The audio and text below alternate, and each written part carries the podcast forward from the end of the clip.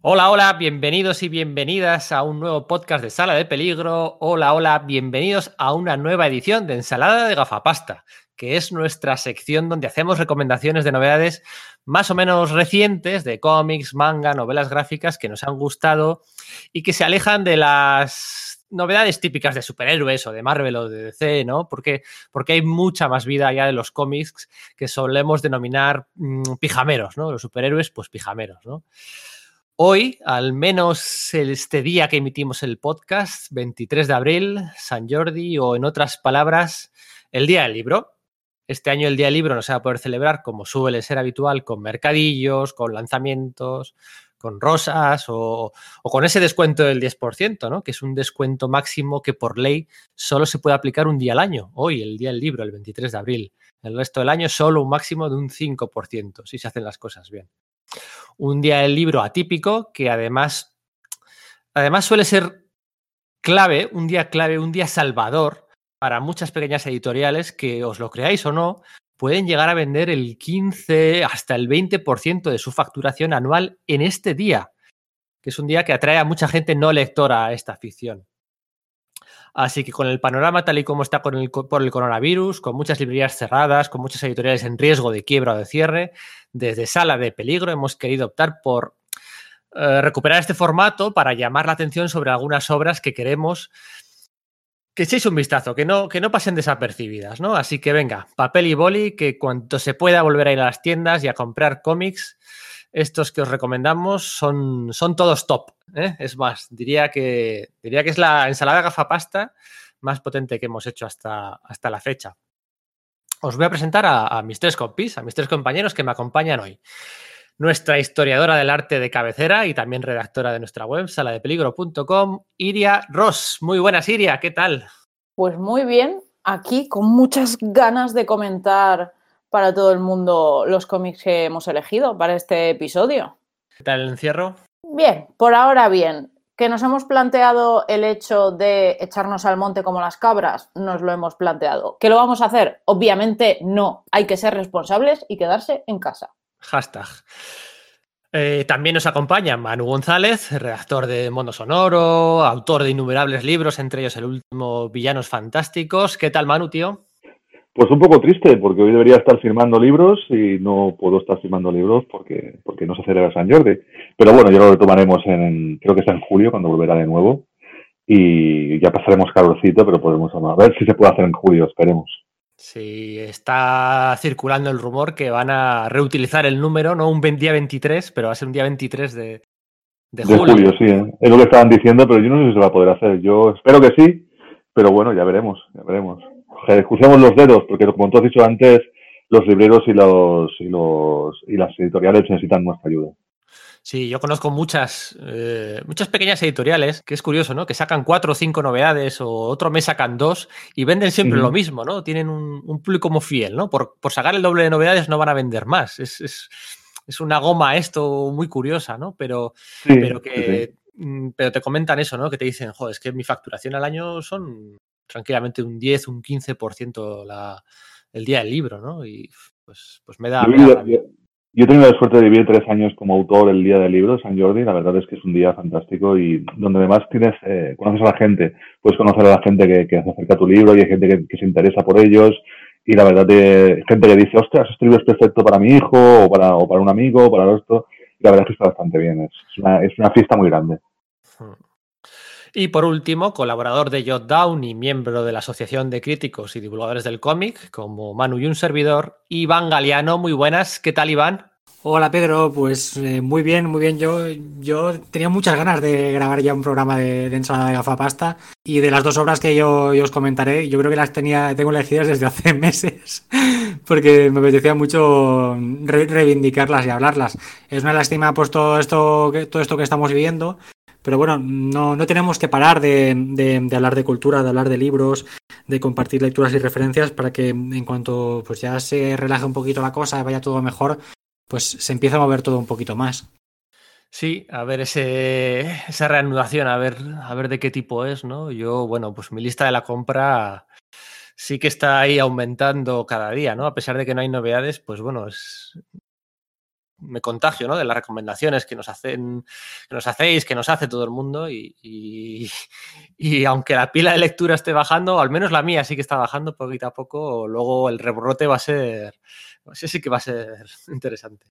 Sí, de hecho, de hecho hay una cosa que es que, en, en mi opinión, hay, hay varias, ahora que habláis de las editoriales pequeñitas, pequeñitas y medianas que tienen eh, catálogos muy interesantes, que precisamente como pueden sacar muy pocos libros al cabo del año, porque mm, igual el presupuesto que tienen, eh, las, las, capacidades que tienen son, son muy, muy, modestas, las seleccionan muy bien las obras que publican y tenemos editoriales eh, pequeñas, por ejemplo, me viene a la cabeza APA APA, o por ejemplo Salamandra, Salamandra Graphic es un poquito más grande, pero el apartado de cómic elige muy bien las obras que, que publican. Y entonces si queremos apoyar a las editoriales, a veces no, tampoco hace falta que nos tiremos a ver qué, qué, sacas de nuevo, sino que hay cosas mmm, pasadas que, que, están muy bien, que están ahí publicadas y que podemos, podemos echarles un vistazo. Eso es, mira, el, el ejemplo que has puesto de APA APA me parece muy interesante. APA APA es una editorial que no publica todos los meses, necesariamente. Uh -huh. No sí, todos sí. los meses publica un cómic. Publica, pues eso, pues cuando el Salón del Cómic de Barcelona, en Navidad, eh, en la Feria del Libro, el Día del Libro, ¿no? Publica pues 8, 10 al año, no satura el mercado, trabaja el producto bien. Y, bueno, pues no me gustaría eso, pues que editoriales de ese perfil que queden enterradas, ¿no? Con, bueno, a ver cómo se retoma esto, ¿no? Si luego las novedades de marzo, abril y mayo salen de golpe en junio y... Además hay, una cosa, que es que precisamente estas, editoriales más pequeñas eh, muchas suelen ser también, eh, no sé cómo decirlo, especialistas o, o, editoriales que ponen el ojo en obras, eh, historias, estilos que en el mercado comercial más amplio, lo que a lo mejor la gente reconoce por lo, lo que es cómic a grosso modo, tanto porque sean mainstream los géneros típicos como los superhéroes, por ejemplo, o las novelas gráficas con unos estilos más clásicos, más canónicos, pues estas editoriales precisamente se van para otro lado y perder una de estas editoriales es perder una riqueza de variedad mmm, incuestionable. Entonces vale la pena echarles un apoyo. Sí, además muchos de los autores de los que vamos a hablar hoy o que hablamos en general, pues empiezan fogueándose lo típico en fanzines, luego dan el salto a estas editoriales y luego pues igual ya exportando mano de obra. O, o sea, son, son piezas, todas las editoriales son piezas esenciales del engranaje de la, de la industria del cómic. Así que bueno. De hecho, bueno, antes de empezar, eh, que no se me olvide eh, recordar que el podcast, además de las recomendaciones que vamos a hacer, lo vamos a acompañar al final con una entrevista a Laura Pérez, eh, autora de Náufragos, de Ocultos, una entrevista que le hizo Iria en el pasado Salón del Cómic de Valencia, fíjate, el mes de febrero todavía cuando, bueno, yo creo que fue el último, iría, ¿no? El último salón al que, eh, al que se pudo ir antes de, del cierre de, cierre de todo, ¿no? Porque el siguiente creo que tocaba que fuera el Graf y al final el Graf no se pudo hacer. Yo creo que fuiste la, la última en disfrutar de un sarao de estos. El otro día no, no, recuerdo con quién lo hablaba, pero sí. ¿Quién nos iba a decir en febrero que cuando se hizo el Salón del Cómic de Valencia, que encima era su primer, su primer año, que de repente, de golpe y porrazo, por la situación que estamos viviendo, se iba a convertir como en el último gran evento que se hizo?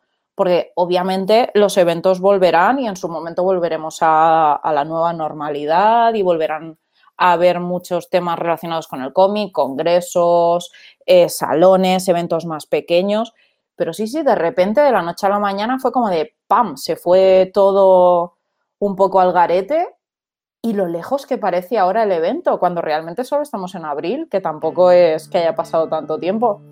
Pero sí, la verdad es que justo este año tuve mucha suerte porque pude quedar con varias autoras para hacer entrevistas y demás. Y bueno, en el caso de, de Laura Pérez estuvimos ahí un buen ratito hablando de ocultos y, y, yo creo que la entrevista os va a gustar porque además hablamos de, de muchas cosas, no solo de su proceso creativo y demás, sino también pues de cómo, está, o cómo estaba en aquel momento el mundo del cómic y tal. Y bueno, no sé, yo creo que que la entrevista os puede gustar mucho.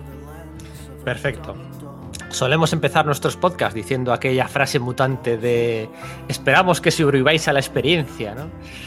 Bueno, hoy más que nunca, este es el podcast de Sala de Peligro. Mi nombre es Pedro Monge. Esperamos que estéis todos bien y esperamos que sobreviváis a la experiencia. ¡Empezamos!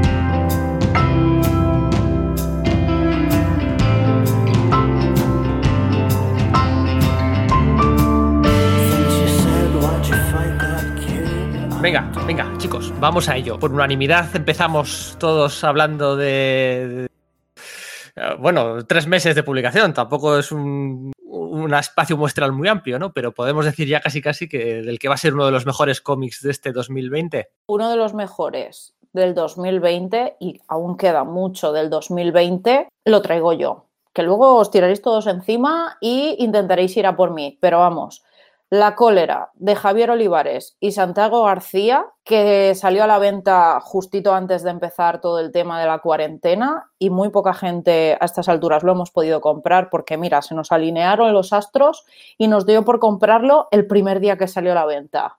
Pero eso es un pepinazo de cómic, eso no es ni medio normal lo bueno que es, así que todo el mundo a ponerlo en la lista de la compra el primerísimo. Lo edita la editorial Astiberri y bueno, eh, básicamente es una revisión del mito sobre el que se construye la historia de Europa. Mm, quien más, quien menos, en el colegio o en el instituto habrá estudiado todo el tema de, de la Iliada de Homero, Jasón, los argonautas, Aquiles, la guerra de Troya, todo este pitote pues a partir de todas esas historias mitológicas es lo que es donde se ha creado lo que es la historia de Europa. Es más, el nombre de Europa viene precisamente de, pues de esos mitos.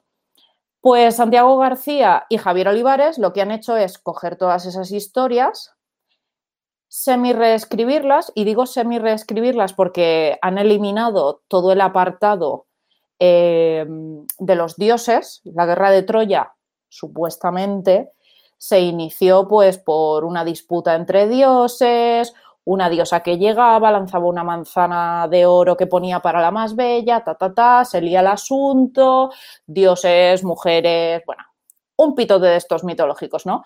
Pues lo que han hecho los autores es eliminar toda esa parte sobre los dioses y mostrar la guerra de Troya con Aquiles al frente eh, de una forma mucho más realista.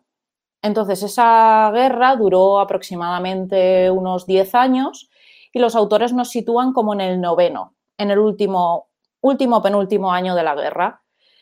A partir de ahí nos cuentan de una forma muy realista todo lo que es la guerra y hay que decir que es un cómic antibelicista. Eh, lo que hace la historia es seguir tanto a Aquiles como a sus hermanos de armas en ese último año y desarrolla mucho el personaje de Aquiles. ¿Qué pasa? Que estos autores están acostumbrados a pegarle una vueltita de tuerca a lo que son las historias. Entonces, eh, lo que hacen es eh, presentar el personaje de Aquiles de una forma muy dual. Es decir, normalmente Aquiles, y aquí voy a hacer una referencia que casi todo el mundo conocerá, como es la película, esa maravillosa película que era más mala que hecha en cargo. Eh, Aquiles, protagonizado por Brad Pitt, que presentaba a su primo Patroclo, ¿no? Cuando todo el mundo sabemos, o todo el mundo debería saber si se ha leído los clásicos, que Patroclo era su amante, junto con Briseida, porque Aquiles tenía más de un amante. El tema está en que lo que han hecho Santiago García y, eh, y Javier Olivares es desarrollar la historia de un Aquiles muy dual, ya que se presenta como el hombre más hombre de todos los hombres y al mismo tiempo como una mujer. De esa forma, con esa dualidad, lo que hacen es eh, presentar una parte del personaje que normalmente se obvia. Y gracias a eso lo que hacen es hacer como una representación tanto de la historia original como una crítica de la versión que nos ha llegado a, día de hoy, hasta, nuestros días. Porque Homero, mediante todo el tema de los dioses y la mitología, lo que hizo fue mitificar algo tan burdo como una guerra. Y es que lo que demuestran Olivares y García en en este cómic es lo que realmente genera una guerra, que es odio, dolor y miseria. A mitad del cómic, más o menos, y obviamente, si alguien no, ha escuchado nunca ningún episodio donde esté yo, no hay spoilers, soy la reina anti-spoiler. A mitad del, cómic, además, lo que hacen eh, es hacer eh, que Aquiles tenga una especie de ensoñación y ver a sus hijos, a sus hijos que somos nosotros en la actualidad. Entonces, en esa ensoñación lo que hacen es crear otra historia dentro del propio cómic. De esta forma lo que hacen es enseñarnos cómo la cólera de esas guerras del pasado y cómo eh, las representaciones literarias de lo que ocurrió en su momento nos han conformado nosotros como sociedad. Y a partir de ahí gira toda la historia. Obviamente hay muchos otros puntos dentro del cómic, pero que no voy a especificar porque no quiero, no quiero, como ya he comentado antes, hacer spoiler. Pero básicamente el cómic es un cómic antibelicista, históricamente muy bien, muy bien estudiado, que yo ahí sí que tengo que decir que ahí peco de historiadora del arte, pero que pese a no conocer la historia o no haber leído los clásicos o incluso no haber estudiado la mitología relacionada, no importa porque se entiende perfectamente todo el tema de, la trama. A nivel de, dibujo, Javier Olivares crea unos personajes a nivel de dibujo muy planos, con unos negros muy intensos y con gamas de colores muy diferenciadas entre distintas partes de, la obra. Puede parecer difícil de leer cuando se escucha de qué va el tema. Sin embargo, es muy, muy sencillo de leer y es algo que me sorprendió muchísimo. Son capaces de llevar eh, los dos autores una historia muy complicada a cualquier tipo de público. Obviamente no es un cómic para niños pequeños, pero un adolescente puede entenderlo perfectamente igual que un adulto y hacen un trabajo perfecto, eh, tanto de narrativa como a nivel artístico, porque recuerda, y esto ahí ya sí que caemos más en todo el tema de la historia del arte, las imágenes recuerdan mucho eh, a las cerámicas de figuras negras que son estas típicas vasijas que se ven, pues, por ejemplo, en películas como Hércules de Disney, cuando salen las musas en medio de las vasijas explicando quién es Hércules y demás. Pues ese tipo de vasijas, eh, ese tipo de dibujo es el que se gasta en todo, en todo el cómic.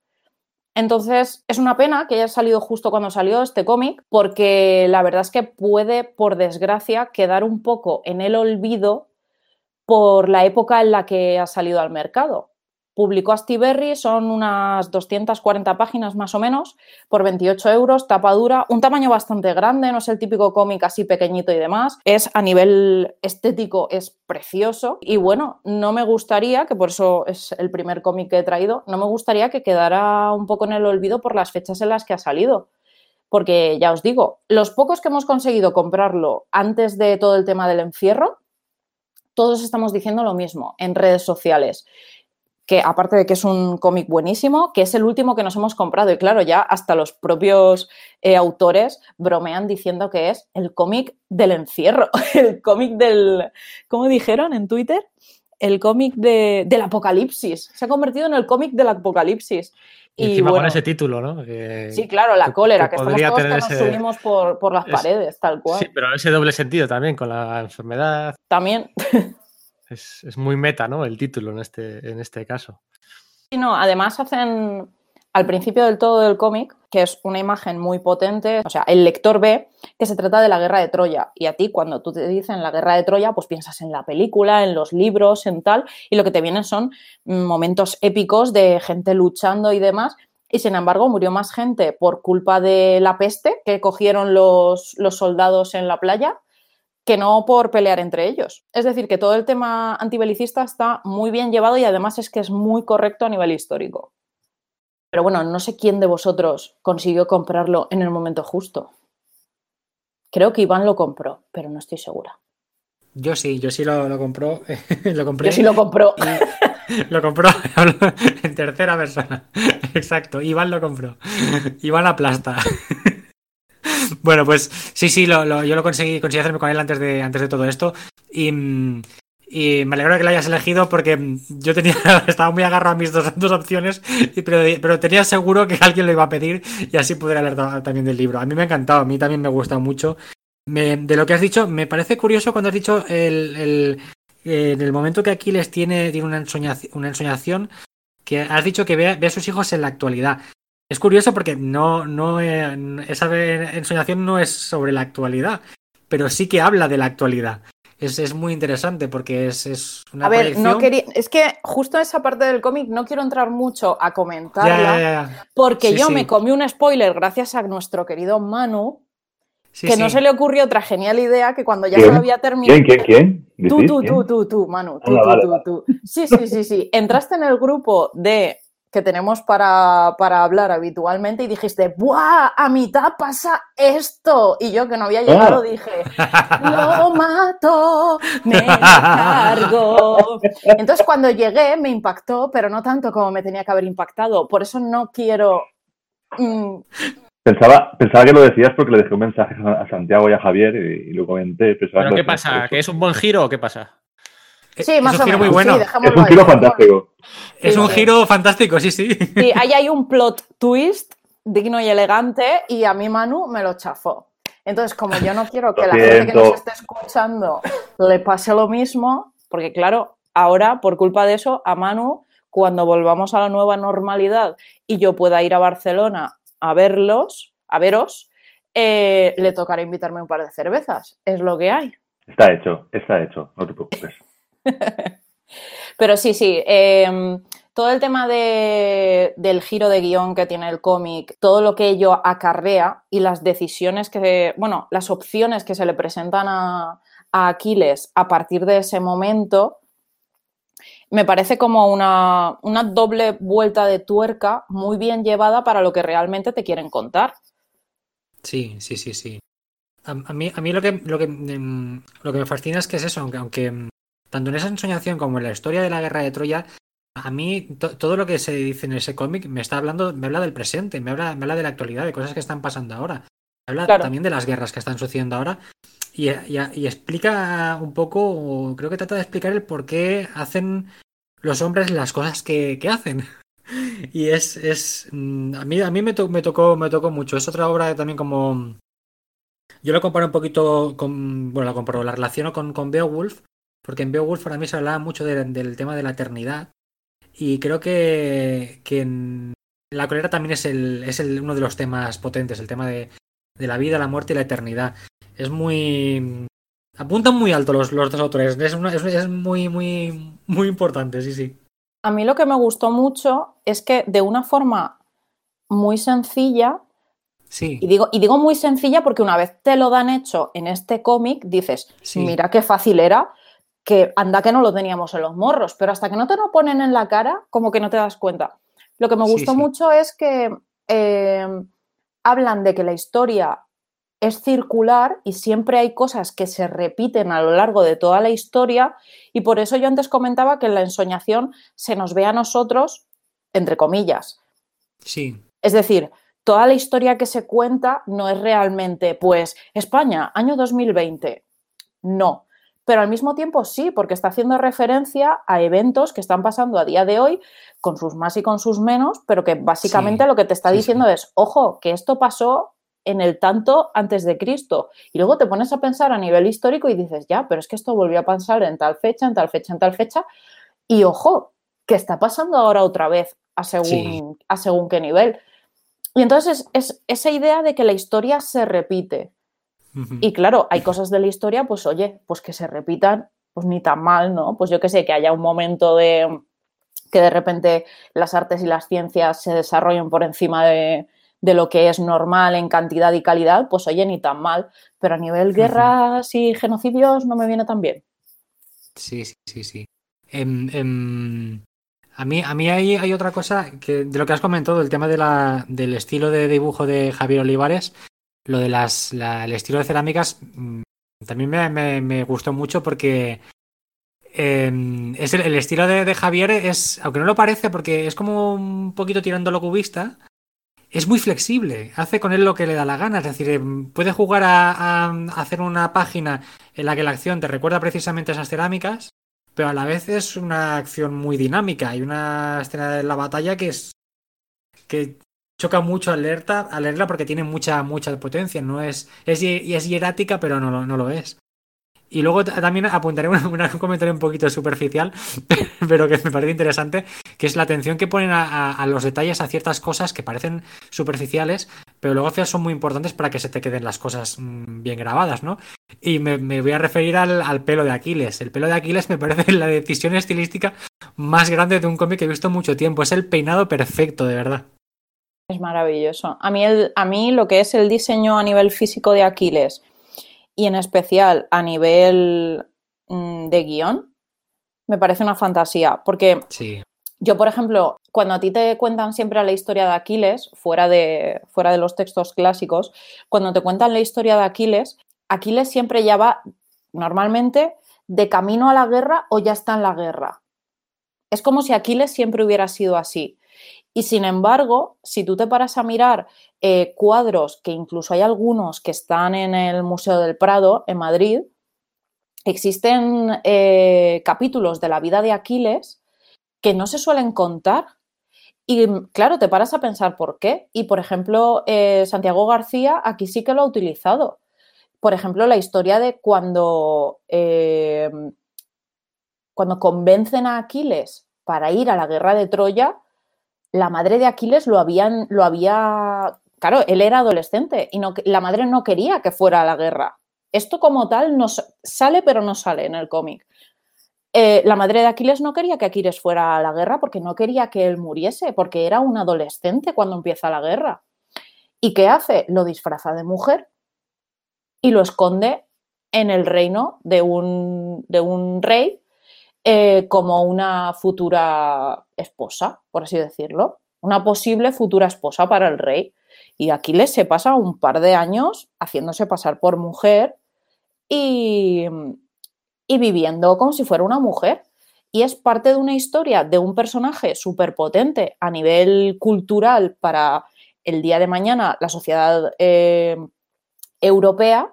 Y sin embargo, justo el trozo que se hace pasar por mujer justo ese trozo no es conocido. Y me gusta que todo ese tipo de detalles eh, en la cólera se hayan recuperado y lo hayan utilizado para algo, para algo con mucho sentido, además, luego en la historia. No sé, a mí esos detalles me gustaron mucho, porque si se hubieran ceñido a pasar a, a obra gráfica lo que es la Iliada tal cual, me hubiera parecido un coñazo hablando mal y pronto tremendo, porque Homero es pesado como la madre que lo parió. Qué pesado es, cómo le gustaba darle vueltas a los personajes, y personaje para aquí, y personaje para allá. Y aquí no, aquí lo que han hecho Javier Olivares y Santiago García es darle un sentido a los personajes que con el tiempo se había perdido ese sentido y en cierta forma los han actualizado. Te, voy a decir una cosa, Iria, de, recién a esto que dices, me parece que pasa exactamente lo mismo con, las meninas. es decir, no, va tanto de contar ni la guerra de Troya, ni cómo, cómo se hicieron las meninas o la biografía de, de, ya lo diré, no me sale ahora el nombre, de... ¿Velázquez? De Velázquez, ahora se me queda claro. oh, Dios mío, Picasso, Van Gogh. Exacto. Velázquez, Velázquez. Pues, pues em, eh, lo que quieren, eh, quieren contar es, es, una cosa muy específica. Claro, las minas quieren comentar o quieren investigan sobre qué pudo producir, qué procesos mentales, qué inspiración pudo recibir Velázquez para llegar a, desarrollar la idea de, las meninas. Entonces es una cosa muy concreta y van a eso. No hay nada que se cuente en las meninas que no tenga que ver con esa búsqueda interna de Velázquez de cómo mejorar, cómo ser mejor pintor, cómo llegar a pintar un cuadro que se salga fuera de lo normal. Y con las, con el, con la cólera es lo mismo. No es cuestión de contar la guerra de Troya, es contar otra cosa mucho, mucho más profunda. Es otra, otra cosa idética completamente que tiene que ver con la, natural, con la naturaleza de los seres humanos. Sí, la verdad es que tienes razón. O sea, es, la forma de contar las cosas como lo, lo que es lo que es muy bueno de la cólera. O sea, yo cuando yo siento mucho haber, haber chafados el, el, el guion de que iba la esta, pero además yo es que justamente no voy a, no voy a decir nada más, pero justamente lo estaba leyendo cuando, cuando Europa estaba tratando la crisis del coronavirus. Y ahí la verdad es que me impactó mucho cómo, cómo las metáforas de la liada, las metáforas de, de Santiago y de, y de Javier, eh, venían al, al, caso, como, como al principio se estaba tratando esta, esta pandemia, por parte de la Comunidad Económica Europea. O sea, me dejó bastante, bastante alucinado. Como, contando otra cosa, más o menos iban contando lo mismo. A mí también lo que me gusta mucho de, la cólera es esa, esa lucha contra, la, contra el sino griego, tan famoso de las, de las obras, además Iria lo debe saber muy bien, de las obras de teatro, de cómo, de cómo tu vida está predestinada por los dioses y realmente al final vas a acabar haciendo esa vida cuando realmente Aquiles no quiere hacer eso. Pero al final pasa lo que pasa y el sino siempre está por encima tuyo, te pone el pie en, el cuello y acabas subyagando y acabas eh, haciendo lo que los dioses han dictado en una, en una, en una tablilla cuando naciste. Y es una de las cosas también que me gusta mucho de la obra y que también tiene mucho que ver con Belbus, en este caso, con la, con la, obra que hizo Santiago con David Rubin. Y la verdad es que en, eso, eh, en esos mundos de los mitos eh, es donde me ha ganado mucho la cólera. Esta obra se publicó el día 12 de marzo. El estado de alarma entró el 14 de marzo. Yo no la he podido comprar. Eh, ¿Del tamaño respecto a Beowulf, cómo, cómo va? Eh, ¿Llega a ser del mismo tamaño que Beowulf? ¿De tamaño de alto? ¿Te refieres? sí, sí, de alto, de grosor, bueno, podrá variar, pero de. Yo diría que, que, la colera es un poquito más pequeña. A mí me suena que es un pelín más pequeña y un pelín más fina, pero no mucho más. Vale, vale. Es que me suena, pero el otro día vi una foto de nuestro compañero José Serrano que tenía ahí en sus estanterías, se veía detrás, y me pareció que sí que era un poco más, más, más pequeña, pero no quería, quería confirmarlo. La verdad que tiene que ser una obra contundente, ¿no? Confirmado, confirmado. Big Wolf es un poco más grande, tiene 31 centímetros de altura y la culera tiene 28. Pues muy bien, efectivamente, uno de los cómics del semestre, trimestre y de la vida, uno de, los cómics de la vida en general. O sea, a mí, te lo juro, me ha dejado con el culo muy torcido. Muy, muy bueno este cómic. Y ya, y ya, repito, y ya me callo, que sé que soy una pesada yo con estos temas. Se conozca o no se conozca el mito, se conozca o no se conozca la historia, es muy entendible. No es de estos cómics que como están basados en según qué textos dices, uy, qué rollo, uy, qué difícil, uy, que no lo voy a pillar. No, no. Te puedes acercar, tengas costumbre de leer cómic o no, te puedes acercar a él sin ningún tipo de problema. Manu, después de haberme hecho este spoilerazo del año, ¿tú qué nos traes? Pues yo traigo dos, dos cómics de ciencia ficción, además dos cómics de ciencia ficción protagonizadas por androides y con un punto de vista bastante feminista, porque los androides más o menos los dos tienen una programación femenina más que masculina. Y la verdad es que el primero que os traigo es Preferencia del Sistema, de Hugo Bienvenuz, eh, cómic francés eh, que publica Mom. Y es una historia que además eh, nuestros amigos, compañeros de la, de la Asociación de Cómics de, Francia, de críticos de cómics y divulgadores, eh, nombraron como el mejor cómic del año pasado. La verdad es que yo me, sorprendió mucho este cómic porque me enteré que Hugo Benvenuz, el, autor, era, había salido una película que a mí me gusta bastante, además tuve, tuve el placer de presentarla en Barcelona, que es la película Eden. Es una película de, de, de la Mia Hansen Love, una película francesa que va sobre su hermano, y trata sobre la música electrónica en Francia, o sea, como Daft Punk y todos estos grupos del, de French Touch, y una época que evidentemente yo viví mucho en los años 90 y, claro, me hacía mucha gracia esa película. Y Hugo Benvenuz hace actor y hace también de dibujante de cómics, porque es el que tiene, es el que hace, es un, amigo de ellos, de los, de los DJs, que hace un fanzine de, ilustración de, en, la, en, aquella época, en, los 90 franceses. Y la verdad es que yo no, ni sabía que este chico hacía cómics de verdad y después lo descubrió en esta obra, con preferencia del sistema. Pero bueno, el chico también ha hecho, eh, Woman Menú, bueno, el chico, digo chico, tiene 32 años, eh, ha hecho obras, eh, ha hecho cosas para Canal Arte, para Canal Plus, y ha hecho una miniserie, no, esto no lo perdáis, año 2016, una miniserie de dibujos animados de Ant-Man, del hombre hormiga de Marvel, que alucinas un poco de cómo el estilo de, de Bienvenuz, que es un estilo muy francés, así muy, muy de novela gráfica francesa, pero bastante más, más, con formas, eh, mucho más de ciencia ficción, por así decirlo, eh, es más, eh, ha hecho, ha terminado haciendo el hombre hormiga.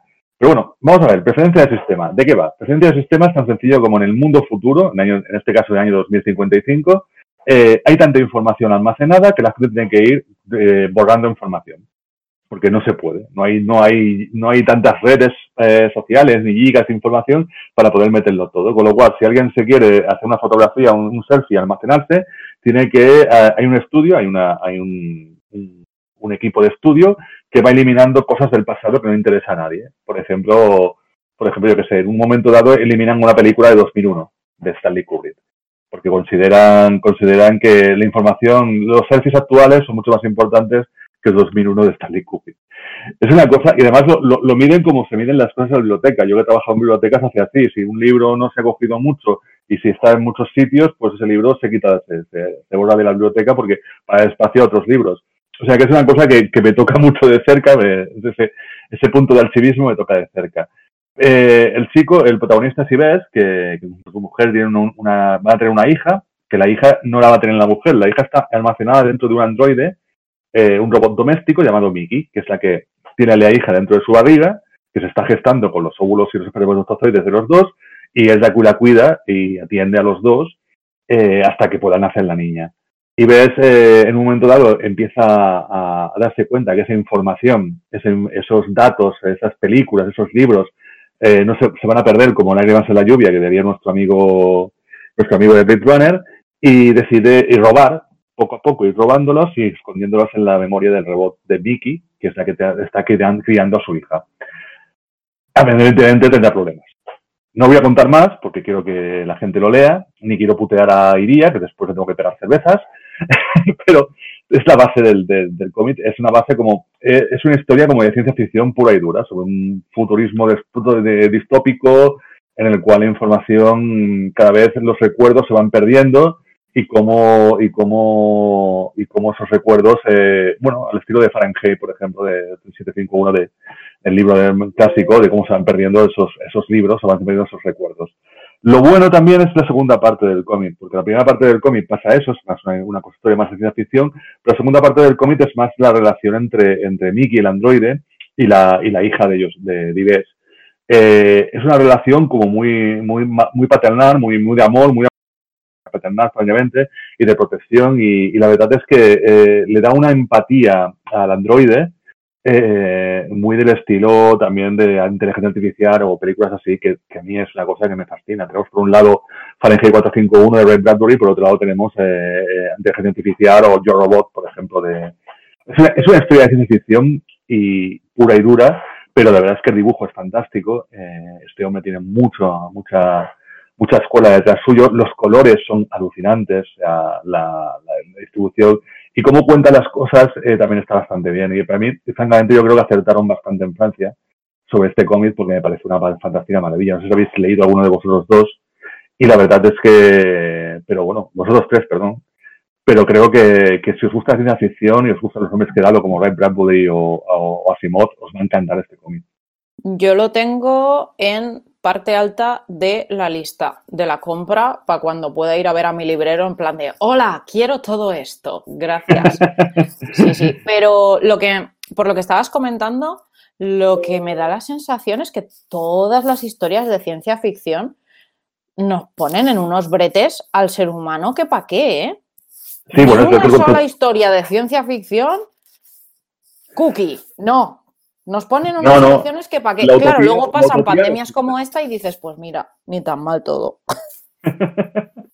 la verdad es que la siguiente obra la acabaré, eh, que luego cuando me toque sea mi turno. También tiene relación con este cómic, porque el otro día me acuerdo que, que en, lo de, en lo de historia eh, Iván sacó, y luego unos cuantos cómics que eran muy parecidos entre sí, dije, mira, voy a aprovechar el, la, las, las enseñanzas de Iván y hilar también unos cuantos cómics que tengan mucho que ver entre sí. Eh, la ciencia ficción normalmente es, es, el sueño de la utopía que se convierte en, pesadilla. O sea, es eso, sencillamente eso. Muchas, muchos de los cómics de ciencia ficción acaban siendo pesadillas y es eh, como, como digamos, realmente eh, el, el, avance de, la, de, la, tecnología acaba por ahogarnos más que por liberarnos, por así decirlo. Lo único que iba a comentar es que lo que también me llama mucho la atención es la importancia que tiene la memoria a nivel social como por ejemplo en el cómic que yo he recomendado antes, también estábamos hablando de, de, no olvidar, de, y que justo las obras de ciencia ficción como esta que tú has contado, que lo que se pierde es la memoria. Es decir, sí. que justo lo, lo, más importante es no repetir según qué errores y lo primero que perdemos siempre es la memoria. Que es, no sé, es algo que me llama muchísimo la atención y que claro, que en un, que en un cómic de este estilo sea lo que se está perdiendo es como de, vaya, qué justo. bueno, la ciencia ficción muchas veces lo que es el futuro va sobre el egoísmo de nuestros congéneres, de la gente del futuro, o sea, el egoísmo de que su información es mucho más eh, importante que la información del pasado. No deja de ser también jugar un poco con nuestros referentes, o sea, los hemos visto en, miles de libros y en miles de películas, como, como realmente el presente, bueno, de hecho, cualquier persona que mira, mira Instagram actualmente, para la gente el presente es mucho mejor que el pasado. Y eso, eso para una persona como, tú, que estudias el pasado, es, es, complicado, pero es así. O sea, cualquier cosa del presente es mejor que la del pasado. O sea, que no deja de jugar también con, esta, con, lo, con lo que dices tú, que la memoria se va perdiendo poco a poco. Iván, ¿tú lo has leído? Yo, yo este lo, lo, llegué a ver la última semana que pasé por la librería. Eh, lo geé un poquito, mm, pero no me no tenía la duda, no sabía si comprarlo o no porque no había oído hablar mucho de él. Entonces prefería esperarme un poco y, ya me pillo con todo esto. Pero bueno, está bien que lo comentes porque yo precisamente había leído muy pocas referencias. También nada, nada muy claro de que me acabara de llamar la atención, pero ahora con lo que has comentado sí que le voy a echar un vistazo. Aparte porque hace tiempo que no, no pillo nada de Ponemon. En el último programa de Historia y Cómic recomendé dos de Ponemon y se ha sacado una obra interesante, que estos son también editorial de fijarse en cositas muy interesantes, pues le voy a echar un vistazo. Pues espérate, que la mía segunda también es de Ponenmont. Vete apuntando. Perfecto, muy bien, muy bien. Está bien que nuestros compañeros de Francia son los que han votado este cómic, o sea que nosotros votamos cómics de, no sé, para los franceses, también los franceses también que nos recomienden cosas a nosotros. Bueno, Iván, tú tienes un cómic que yo voy a odiar, ¿no? Creo. un poco, un poco me temo que sí. Y ahora que decías lo de, lo de cómics que se parecen también, precisamente eh, mirando lo que ha reseñado Iria y, mirando lo que acabas de reseñar tú, yo, yo cambio de tercio otra vez completamente, porque es decir, de, la antigüedad un tema de, de ficciones de la antigüedad un tema de ciencia ficción, yo me voy a una historia muy, muy cotidiana, entre comillas, podría decirse, pero de personas reales, mmm, sucedida en el presente. Em, el cómic que yo voy a reseñar es, Tú, una bici y la carretera, de Leonard Davis. Em, y, bueno, no sé si hablamos primero de tu fobia hacia los cómics de bicicletas antes de empezar la reseña. A ver, yo es que odio, es la broma siempre que tenemos con Iván y también con Mar, con Marchas, eh, la broma que siempre que yo odio las bicicletas, porque no me gusta nada la bicicleta, es un deporte que odio físicamente, y claro, eh, cómics con bicicleta. ¿Pero qué te ha hecho a ti una bicicleta para que le tengas este odio? Mucho daño en el culo, iría. Vaya por Dios. Pues mira, me, estoy reseñando este y hace dos días eh, me, leí el, y entonces nos perdimos que también va de chavales en bicicleta, o sea que... A ver, yo chavales en bicicleta ya me da igual, pero gente en bicicleta que te cuentan un cómic de todos sus viajes en bicicleta, no, no, alejalos de mí, por favor. Vale, vale, vale. Bueno, pero vamos a hacer un poquito, un poquito de defensa, a ver si podemos rescatar la, la, la, buena obra de Leonard Davis. A ver, la historia, a ver, para mí es, para mí es muy interesante em, por, por, muchos motivos, ¿no? Pero para que la gente se haga un poquito la idea de qué es este cómic, em, que además se sale un poquito de lo que decíamos al principio también, de, de los cómics más habituales, los cómics más populares, los cómics mainstream. Esto es otra cosa mm, bastante diferente. Sí que es cierto que es un cómic que es autobiográfico, porque es la historia de Eleanor Davis, unos diarios durante un, tiempo muy concreto, y cómic autobiográfico, pues ya suele haber un poquito, pero tampoco es que esté dominando el mercado. Y la historia que, motiva todo esto me parece muy interesante. Mm, la cosa va, Eleanor Davis estuvo pasando una temporada un poco mala, digámoslo así, estuvo quejada de, una cierta depresión y de cuestionamiento de cosas personales ella eh, constantemente. Entonces se propuso como una especie de, de desafío físico, digamos así, ¿no? Que era, eh, ella fue, ella vive en, el estado de Georgia y sus padres viven en el estado de Arizona, ¿no? Entonces se planteó después de un viaje, de un viaje a ver a sus padres, volver a casa, volver a Georgia en bicicleta. Su padre tiene, tiene como un taller de bicicletas, es una afición que tiene de, toda la vida. Entonces con su, con su hija, con Eleanor, pues montaron una bicicleta para hacer este, este recorrido, ¿no? Para cruzar mm, toda la zona de lo que es los estados de, de Estados Unidos, de la zona del sur, hasta llegar a, la, zona, a la zona de Georgia. Si no recuerdo mal, el periplo fueron, a ver, porque tengo el libro aquí a mano, eh, 58 días, sí. fueron fueron dos, dos meses de, viaje, dos meses, dos meses en bicicleta. El sueño de Manu, dos meses en bici. Dos meses en bici, exacto. Entonces, a mí me, a mí me llama la atención porque mm, A mí personalmente, bueno, lo que, lo que hizo Eleanor no lo he hecho, pero siempre me, pica la curiosidad, cosas como eh, meterme en un peregrinaje rollo Camino de Santiago, cosas así, ¿no? Y luego sí que me ha pasado que cuando yo he tenido alguna vez algún momento bajo, eh, un colega, me recuerda, acuerda más de la situación concreta, me dijo, oye, mm, vale, mm, te pasan muchas cosas. ¿Por qué no haces eh, algo muy específico que sepas que con cierto esfuerzo pues lo puedes conseguir y una vez lo hayas conseguido te vas a sentir mejor automáticamente porque es un objetivo que te has marcado y que lo has conseguido. ¿no? Me propuso hacer pues como unas talas de ejercicios que yo iba además iba mejorando con el tiempo y coño, mmm, perdí peso, ¿eh? que estaba bastante fondón y me, fue muy bien. Y es una cosa que, pues eso, de, superación personal que la vas consiguiendo y luego eso te ayuda a tener mejor humor para afrontar los problemas que pueden, pueden haber eh, provocado tu, tu, estado, tu estado depresivo, ¿no? Tu estado de bajo de ánimo. Entonces es interesante porque ella se marca, se marca este reto. Entonces el libro es, es un diario de, todos los días, el número de kilómetros que recorría y entonces un poquito una explicación de, una anécdota o cosas curiosas que le han pasado, que se ha encontrado, ella, ella nos va explicando.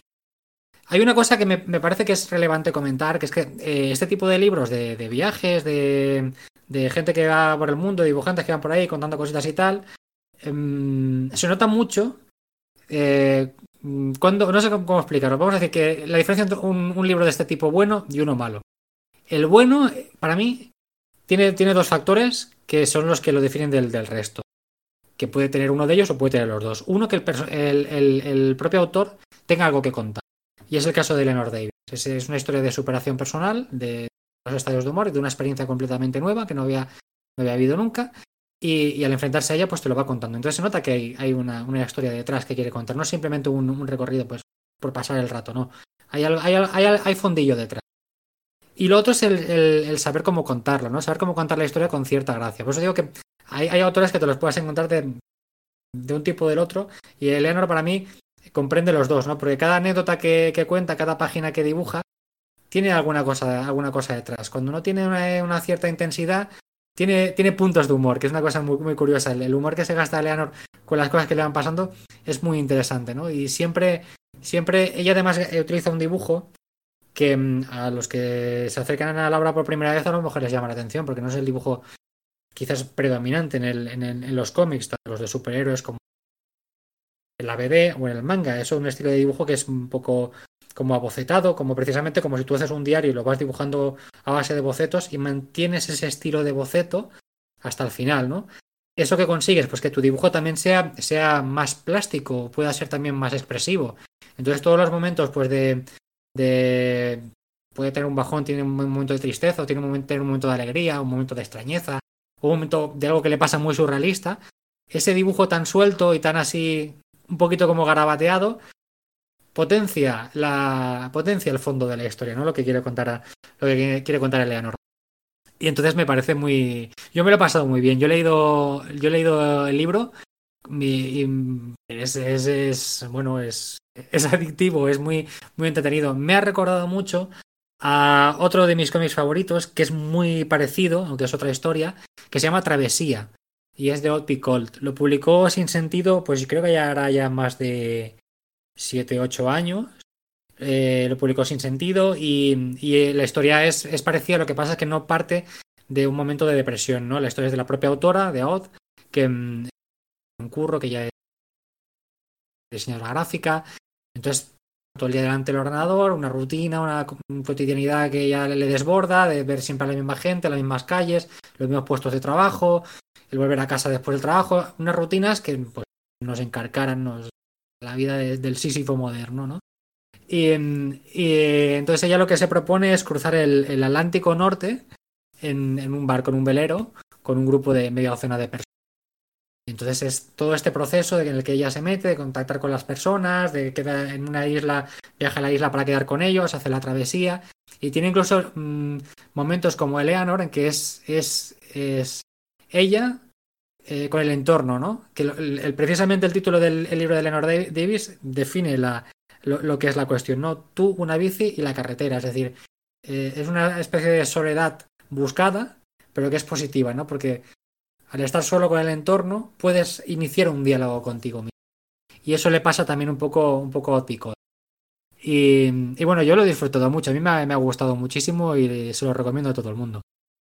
Menos a mano, porque tiene bicis.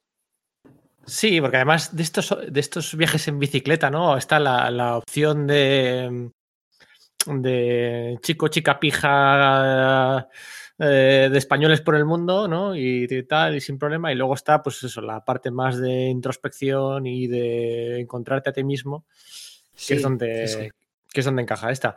Eh, son 15 eurillos. no arriesgáis nada. Si la gente, oh, pues, oye, que lo ojee un, poco antes de comprarlo, porque efectivamente el estilo de dibujo, pues si tienes alguno, si es un poco cínico, si es un poco tal, pues igual te echa para atrás. Eh, pero que son 15 euros, que no arriesgáis nada. Está elegido entre los mejores cómics del, de la. entre los esenciales de la Asociación de Cómic de eh, Críticos y Divulgadores de Cómic del segundo semestre del año pasado. O sea, está ahí entre los 25 o 30 mejores. Sí, a mí, a mí precisamente eh, es que viene bien que digas lo del dibujo porque mm, es lo bueno que tienen los cómics, que con la literatura no lo puedes hacer. Tú ojeas el libro y ya te puede entrar por los ojos o no. Con los libros de, con los textos no, no, eso no, no puedes hacerlo. Entonces tiene un, es cierto que tiene un dibujo tan especial que a lo mejor a alguien pues no, le llama. A mí precisamente sí que me llama la atención por los motivos que ha dado y también porque se escapa de lo, lo que ya estoy habituado a leer pues en el mainstream americano, en el, el, ave de franco-belga, con esos dibujos tan clásicos, tan canónicos, que si hay una historia interesante detrás, pues vale, me entra.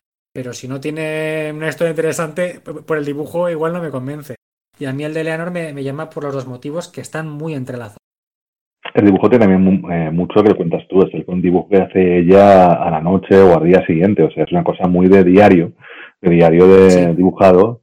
Y la verdad es que eh, eh, cuando haces un diario juegas con las perspectivas siempre de, de, de, de, si entras o no entras, ya con esa, si ya sabes que es un diario, sabes que no va a ser una persona que está en su tablero de dibujo haciendo la historia con un guion y eso, sabes que es una cosa más instantánea, más, más espontánea, como no sé, como como la obra de Clay de, de Richards, por ejemplo, o son obras así que es que sabes que son dibujos hechos rápidamente. Y la verdad es que en ese aspecto no, no, no, no me molestaría dibujo. Pero no me gustan las bicicletas, ya está. Pero Manu, tú te lo lees y te imaginas que es una moto y ya está, y así no te duele. ¡No! Míralo, qué negativo, ¿eh? Qué negativo. algo de Grumpy Gatete, no. Es que de verdad no puede ser. Bueno, pero una cosa, hemos hablado ahora, hemos hablado? Hemos hablado de Troya, hemos hablado de ciencia ficción y hemos hablado de bicicletas. Pedro, ¿qué no estás tú? Pues yo voy a hablar de cómics sobre cómics, o cómics sobre autores de cómics, o sobre la industria de cómics. Es una recomendación un poco meta, ¿no? Si decíamos que cómics sobre bicicletas hay muchos, pues, mira, podríamos mencionar también a Paper Girls, por ejemplo. Em, cómics sobre la industria del cómic también hay unos cuantos, Bakuman, El invierno del dibujante de Paco Roca. Siempre suelen ser además, bueno, con una parte didáctica o con una parte reivindicativa, ¿no? En el que traigo yo es más reivindicativo que otra cosa. Yo voy a hablar de Hey Kids Comics. Hey Kids Comics, la última obra de Howard Chaykin, publicada por Dolmen Editorial, ¿vale? Hey Kids Comics, Howard Chaykin, Dolmen Editorial. Para los aficionados del cómic, eh, no necesita presentación o no debería necesitarla. ¿eh? Creador de American Flag, eh, Black Keys, eh, Fafra y el Redonero Gris, Iron Wolf, trabajos en Marvel in DC, de Shadow, Conexión Scorpio, Black Hawk y demás. Eh, realmente el verdadero delegado de Chaikin no ha sido tanto su bibliografía como la influencia que ha tenido en, por lo menos que yo cuente, tres generaciones de autores, cuatro incluso, eh, si contamos la de Bendis, en tres generaciones de autoras, de autores posteriores a él, ¿eh? todos súper influenciados por él. No ha sido un autor muy comercial, pero sí ha sido un autor muy influyente en los, los autores de la industria, ¿no? empezando por el mismísimo Frank Miller en su Dark Knight Returns. Y esta obra, Hey Kids Comics, es una crítica voraz envuelta en nostalgia, digamos, de Howard Chaykin a un sector de la industria del cómic que durante muchas décadas se ha aprovechado de los más débiles, de, los autores más débiles, ¿no? del engranaje más débil de la cadena, ¿no? con la excusa narrativa de repasar tirando de nostalgia algunos momentos claves de la industria del cómic. Pues eh, esto empieza en la Segunda Guerra Mundial, pues son casi 100 años, ¿no? Esta obra en realidad es un, es un combo entre, entre un tiro al pato ¿eh? un tiro al pato ahí con la escopeta y un dónde está Wally, ¿no? Porque es que eh, dispara, dispara a todos los lados, ¿no? Eh, acaba siendo casi, casi, bueno, pues, pues una terapia personal de Shaking para desahogar algunas de las cosas que guarda, ¿no?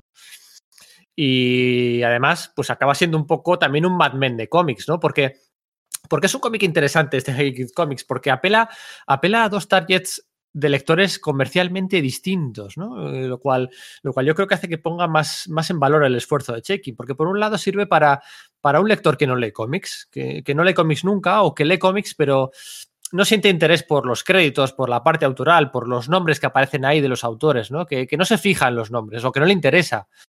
¿eh? que prefiere centrarse en las historias. Y ese lector, esta historia va a ser muy interesante para él, porque destapa toda la mierda, la manipulación, las luchas de egos, los cotilleos que hay dentro, dentro de la industria, ¿eh? detrás de los cómics. Y además lo hace sin ningún tipo de edulcorante, ¿eh? puro, puro shaking, la dura realidad. Todos los ajustes de cuentas y rencores eternos de la comunidad comiquera, pues aquí quedan reflejados, ¿no? Y además, pues también sirve un poco de historia de la industria del cómic eh, USA, ¿no? De superhéroes, haciendo un resumen muy por encima pues digamos que engloba las, no sé, simplificando mucho, las tres etapas que ha tenido la industria del cómic, ¿no? Sus orígenes, en los que las editoriales de cómics no eran editoriales, ¿eh? eran empresas, ¿eh? empresas que, oh sorpresa, explotaban a sus trabajadores, ¿no?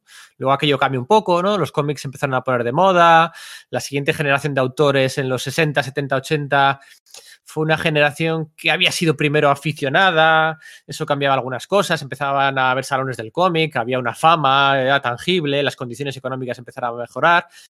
Ya no era tan empresa, ¿eh? Eh, sí que era más eh, editorial, pero no dejaba de ser un negocio, ¿no? Los autores empezaban a tener royalties, se les pagaba bien. Bueno, eh, los engranajes iban bien, pero era un espejismo, ¿no? Y, esa, esa, segunda fase ha dejado, fase ha dejado pasar esta tercera fase, la actual, donde las editoriales han vuelto a dejar de ser editoriales y han mutado en ser unos caldos de cultivo para un beneficio audiovisual, ¿no? Donde los tiburones, los editores, los jefes están volviendo a forrar a costa de, bueno, de autores que han creado esos personajes y que, y que han generado millones de beneficios a las empresas, pero que ellos casi no han visto beneficio, ¿no? Han quedado, y ya no solo beneficio económico, ¿no? Han, han quedado, bueno, invisibilizados, ¿no? Y, y Checking arremete contra esto, ¿no? Y yo creo que el lector que no lee cómics, normalmente, esto lo va, lo va, bueno, pues eh, lo va a ver, ¿no? Va, va, a ver cómo queda destapado, se reivindica. Pero es que además, esta obra también tiene otro punto de vista, otra segunda lectura, y es la que está dirigida al lector experto, ¿no? El lector experto en el, en el, en el tema, ¿no? Porque va a disfrutar la primera parte, que como os decía, ¿no? Esta historia, este repaso, aunque sea algo muy manido, ¿no? Pero bueno, lo va a disfrutar, pero es que lo que va de verdad gozar es el, el desfile de cameos y el reparto de zascas que hace Shaking hacia, bueno, pues nombres ilustres de la, de la industria, ¿no? Porque, porque es, esa es la intención real, real y nada disimulada de Shaking, ¿no? Eh, jugar a, que el lector adivine a qué editores, guionistas o dibujantes se está refiriendo, o los está dibujando.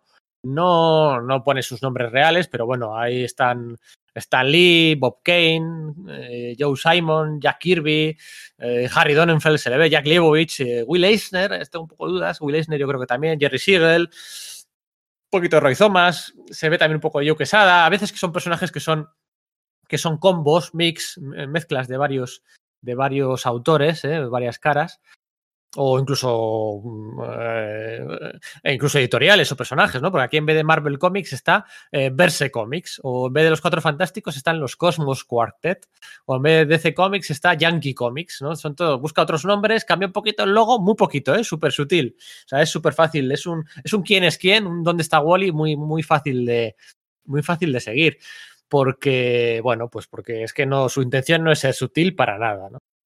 Y luego, pues baja cosillas como. Bueno, pues con la muerte aquella del, del, gran amigo que tenía Stan Lee, ¿no? Que murió en un accidente. Eh, Joe Manley, ¿no? Que, eh, que, que, es casi semi desconocido para todo el mundo, pero es que aquel hombre, eh, Manley estaba, estaba destinado a ser el colaborador de Stan Lee, ¿no? Eh, a, a, dibujar todo lo que luego acabó dibujando Jack Kirby, ¿no? El, único amigo que tenía Stan Lee, ¿no? Y aquí también, pues esa muerte también la ilustra, ¿no? O el papel de la mujer, los abusos contractuales. Va, va, dispara, dispara a, a, todo lo que se, a todo lo que se menea, ¿no? Y además lo hace con su cinismo habitual, ¿no? Porque Shaking es el primero que que con, con muchísima ironía eh, reniega siempre del medio del cómic, ¿no?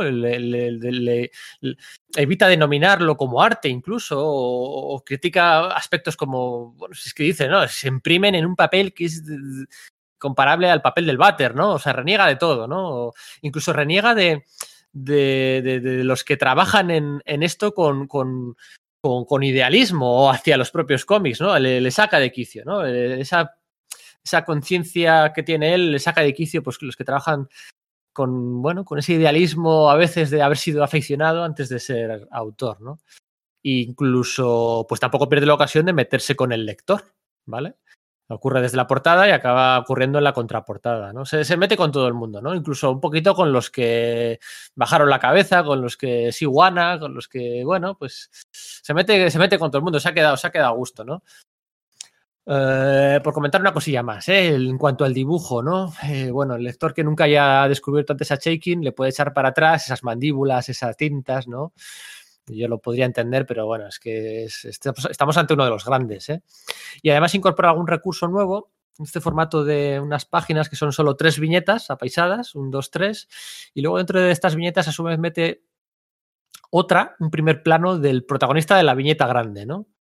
Eh, siempre con el mismo enfoque, en primer plano, la otra en un plano grande, ¿no? Una, a Chaikin le obsesiona, ¿no? Él dice, él, él, dice siempre, la viñeta, cuanto más grande sea la viñeta, más tiempo transcurre en esa viñeta, ¿no? Hay que detenerse más tiempo. El, el, tamaño de la, de la viñeta es una medida temporal de lo que ocurre en esa viñeta. Y aquí, pues, eso que lo obsesiona y que lo gestiona como un, bueno, como nadie, ¿no? Es un maestro en ello. Pues aquí, este recurso, al principio se hace un poco raro, pero luego el ojo se acostumbra, ¿no? Y está, está, está bien, ¿eh? Es un recurso, un recurso interesante. Un fenómeno, hitchhiking. Y, y eso es todo.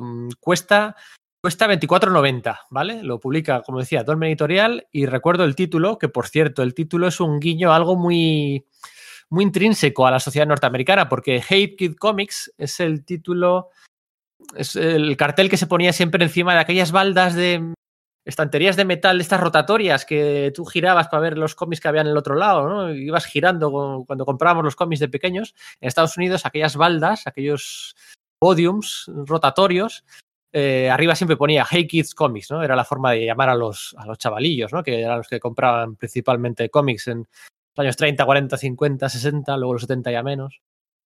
Así que hay un guiño hasta en el, hasta en el título, ¿no? Esa, esa parte didáctica, reivindicativa, cínica de, de, de, la industria desde, desde dentro. Así que nada, Hey Kids Comics de Howard Shaking, publicado por Dolmen Editorial. Yo quería apuntar, Pedro, que del, del, título también se puede sacar la lectura de que él está, está destacando el tema de que el, la industria del cómic es eso, es una empresa, es una industria, porque para el título elige una frase comercial para atraer a la gente a la compra, es decir, el hacer, el hacer beneficio. Y me parece que está muy bien elegido. Yo, yo lo leí también, de otro de los cómics de, de, justo antes de la cuarentena, y me gustó, me gustó mucho. Me reconcilió un poquito con el. Después de haber leído el, el Estados Divididos de Histeria, que para mí tuvo mucho hype, tiene alguna idea interesante, pero a, la historia le faltaba un poquito de fondo para mi gusto. Pero X Comics me gustó mucho. He jugado al quién es quién totalmente con el, con el tema de los personajes. Y me parece que es una historia que está muy bien construida, muy bien elegidas las anécdotas, muy bien elegidos los paralelismos, que cada capítulo tenga los, los creo que eran cuatro, cuatro fases temporales, ¿no? Cuatro, cuatro etapas, cuatro, cuatro momentos. Sí, va cada... saltando, ¿no? Va saltando. Lo... Exacto, exacto. La, sí, en cada grapa tienes los mismos cuatro momentos para construir una historia mayor. De forma que si tú tienes un cómic de grapa, ya ves la intención que la historia que se, que se busca contar es una historia de años y años y años y de décadas y que ha tenido sus, sus etapas y sus procesos y sus repeticiones también. Entonces, si por ejemplo hubiera empezado con la, con la historia de los primeros años del cómic en la primera grapa, ya es otro tipo de narrativa distinta. Y él quiere que veamos el, el bosque, el, lema que el de, de, ver el bosque antes que los árboles, quiere que veamos el bosque des, desde el primer momento, ¿no? Y me parece fantástico, muy bien, muy bien. Sí, eso es, son las distintas fases, ¿no? La ilusión, la negación, eh, la resignación, la, cómo se repite el ciclo, ¿no? Y, y cómo los, los que en una secuencia, el año 45, por ejemplo, luego acaban siendo mayores y, renegando de la industria, de su, todos sus cruces, sus polémicas, y se les acerca un autor nuevo que estaba en la misma situación que ellos hace 40 años pero claro, ese autor nuevo de los 80 se va a beneficiar de, de, de, una industria mejor construida de la que tenían ellos, y entonces también hay envidias ¿no? hacia los que llegan porque van a disfrutar de...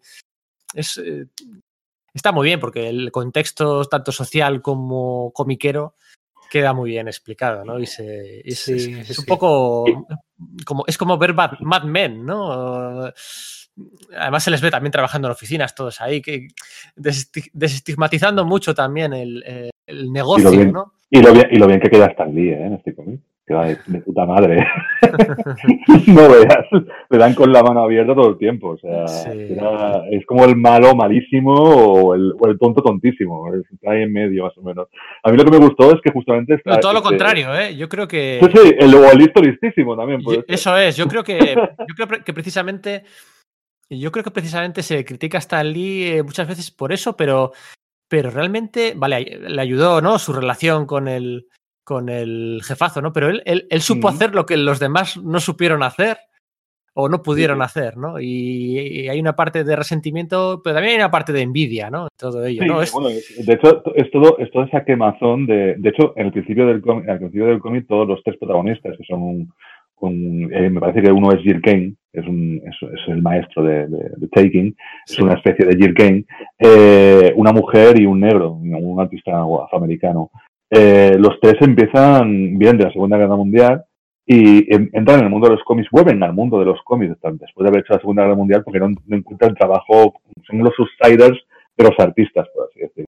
Y ellos entran en el mundo del cómic del palo, hostia, otra vez hacer esta mierda que hacíamos cuando teníamos 18 años. Y esa mentalidad, esa negatividad de eh, vaya mierda nos están pagando, nosotros queríamos ser artistas, eh, a uno lo, lo, lo, marginan porque es afroamericano, a la otra porque es mujer. Eh, esa, esa, negatividad es lo que va, va, va, cimentando toda la historia de ellos en su relación con los cómics, con lo cual, por un lado, eh, sí que es una crítica a lo que es la industria, pero por otro lado también a la, a, la propia quemazón de, de, los propios artistas, de cómo, de cómo se enfrentaban esos propios artistas a su propia, a su propia idiosincrasia como, como artistas de cómic. Había artistas de cómic de la época que eran, que, pensaban que, que, su arte avanzaba más adelante y sin embargo había otros que no, que eran del palo, estoy haciendo mierda para niños. Y esa negatividad se, se empapa mucho en el cómic, creo. Sí, aquí los cuatro, los cuatro que estamos conocemos quien más o quien menos estas anécdotas, ¿no? Pero sí que me gustaría, yo, yo, creo que este cómic eh, podría ser mmm, verdaderamente disfrutable por alguien que nos esté oyendo lector casual que no lee cómics o que lee muy poquitos cómics y que por lo que sea ha llegado hasta aquí, yo creo que sería muy interesante también ver su reacción. Yo creo que lo va a disfrutar, lo va, le va a parecer interesante, va a aprender algunas anécdotas. Yo creo que de verdad sería, sería, sería muy interesante saber la reacción de algún tipo de estos, de estos lectores. Pero bueno, el que sabe más, el que conoce más, ese sí que lo disfruta, lo disfruta a tope, ¿no? Yo tengo que decir que yo no me lo he leído y que a mí me gustan los superhéroes, pero no soy muy conocedora eh, de todo lo que es el mundillo en el que se concibieron y demás, más allá de, pues, de los que aparecieron durante la Segunda Guerra Mundial, pero porque yo en mi tema de estudios y tal, pues eh, me estoy especializando en Segunda Guerra Mundial. Pero todo lo que es el salseíto ahí histórico de quién se llevaba mal con quién y todo el rollo, eh, no lo conozco. Entonces a mí originalmente cuando salió el cómic me echaba muy para atrás el hecho de pensar que me lo iba a leer y que no iba a entender una castaña. Pero si decís que aún no conociéndolo te enteras de los salseitos, va a la lista de la compra, pero vamos, más rápido que deprisa. Porque yo el miedo que me daba cuando lo vi en su momento, cuando se publicó, era el no enterarme.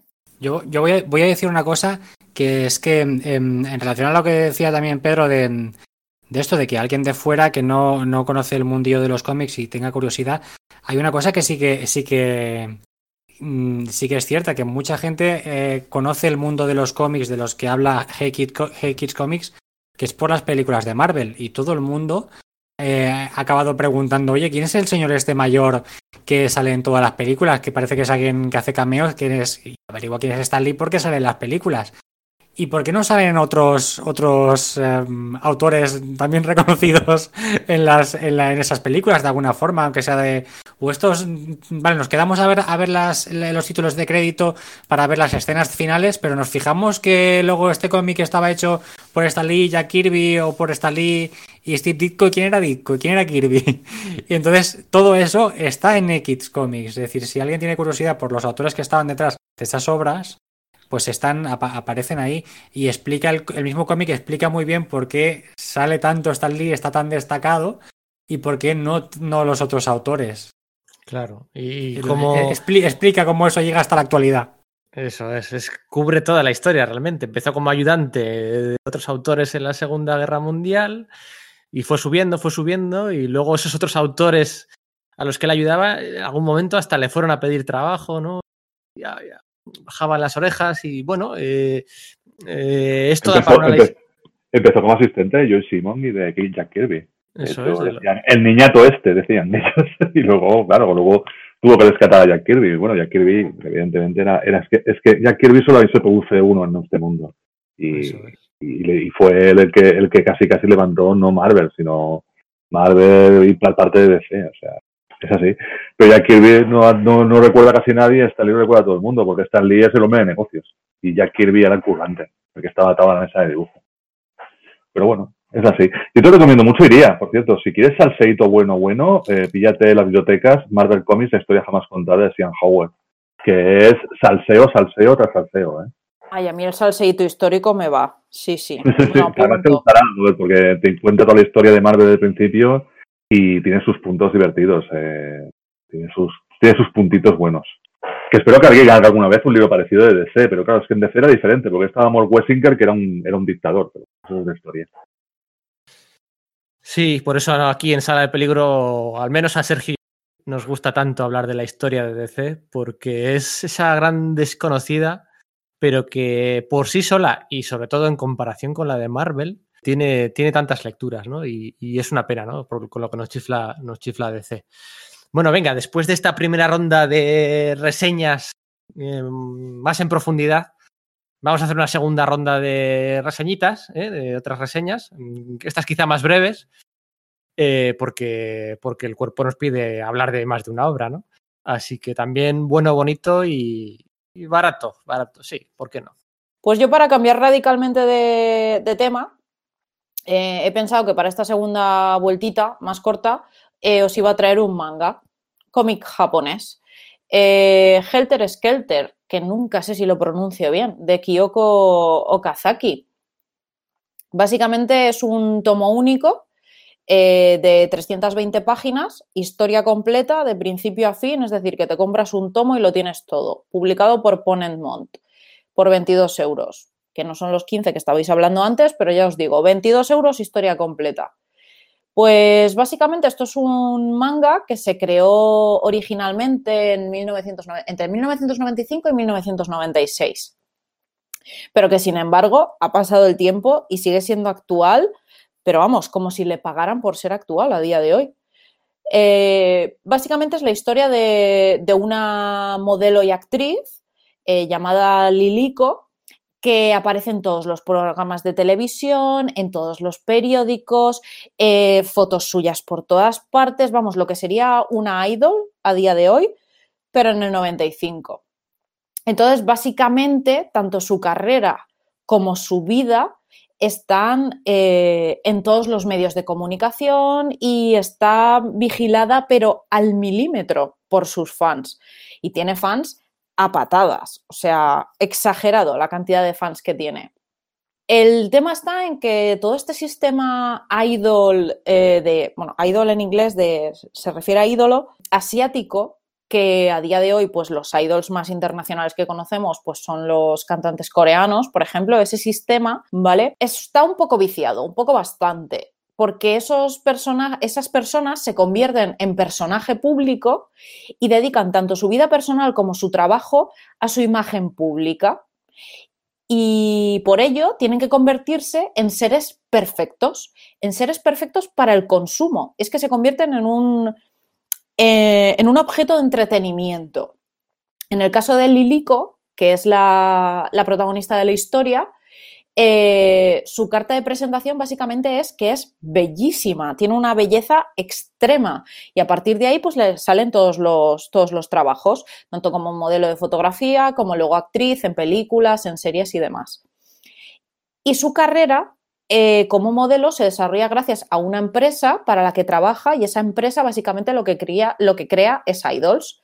Y entonces a partir de ahí al lector se le, se le muestra la parte más oscura de esa industria y la lleva al extremo más salvaje. Así como de cara a la, a la, galería, por así decir, Lilico es perfecta a nivel físico, mental, de trabajo, es, es como perfecta. En la parte de atrás eh, se ve pues que Lilico está operada, que tiene muchos problemas mentales y lleva a la autora a un punto a la, a la protagonista en el que el lector ya no sabe si sentir pena por ella o cogerle un poco de manía, ya que por culpa de todo lo que está sufriendo y todo lo que tiene que esconder, empieza a tratar a la gente de su alrededor, pues digamos que de una forma poco sana. Y eso básicamente es la historia de Helter Skelter. No quiero entrar mucho más porque realmente la historia lo que tiene es pero poco sana porque, pero poco sana porque está paranoica, o sea, está ya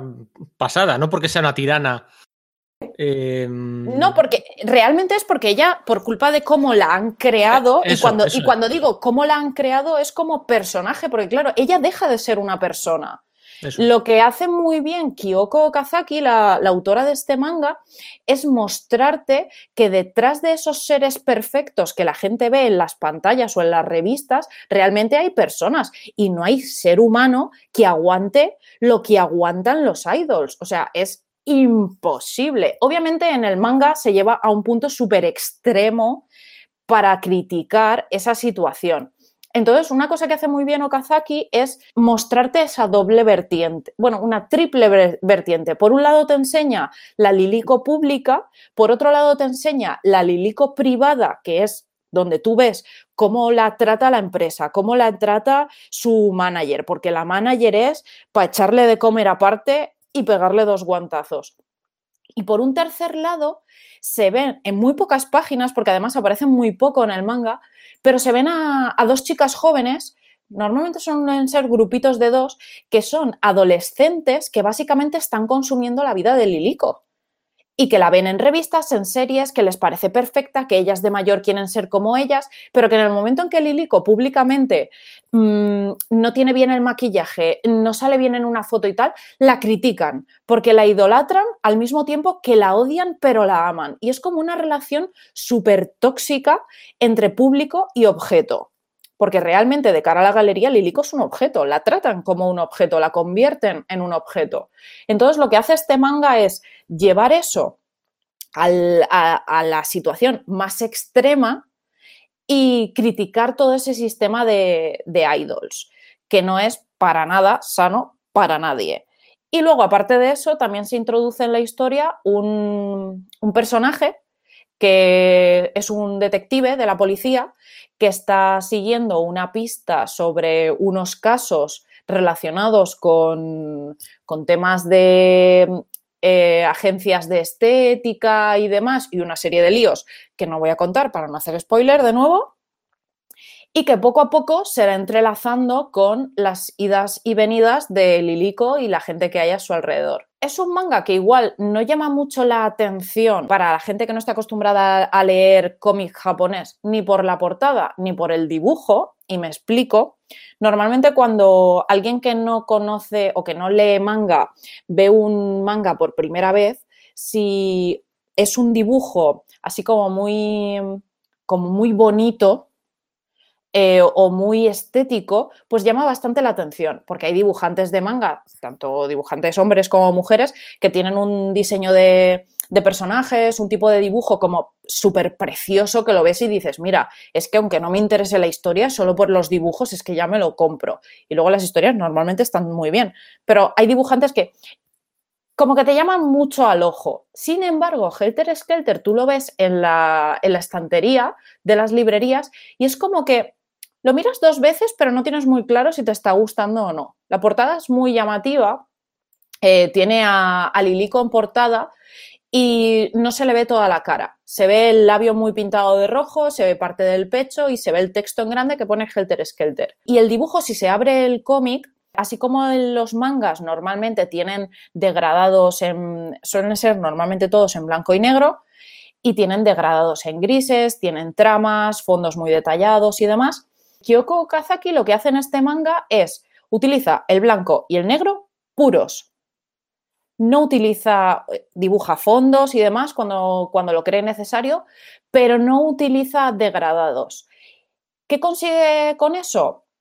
Que su historia sea muy potente y muy cruda, porque así como normalmente el blanco y el negro y los degradados crean profundidades, en este caso es como que el dibujo no esconde absolutamente nada.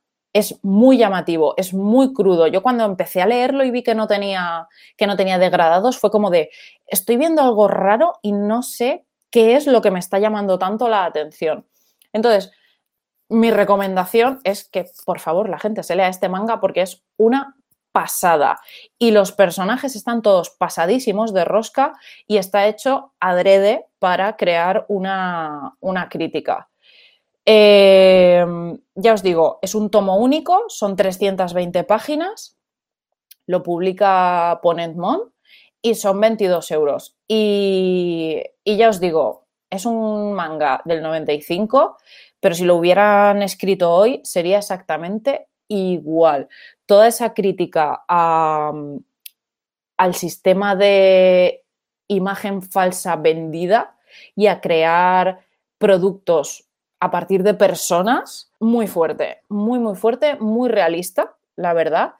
Y a mí personalmente me encantó. Había veces que no sabía si quería compadecerme por la protagonista, si la quería matar o quería que consiguiera algo o no un estudio de personajes maravilloso. Muy, muy bueno este manga.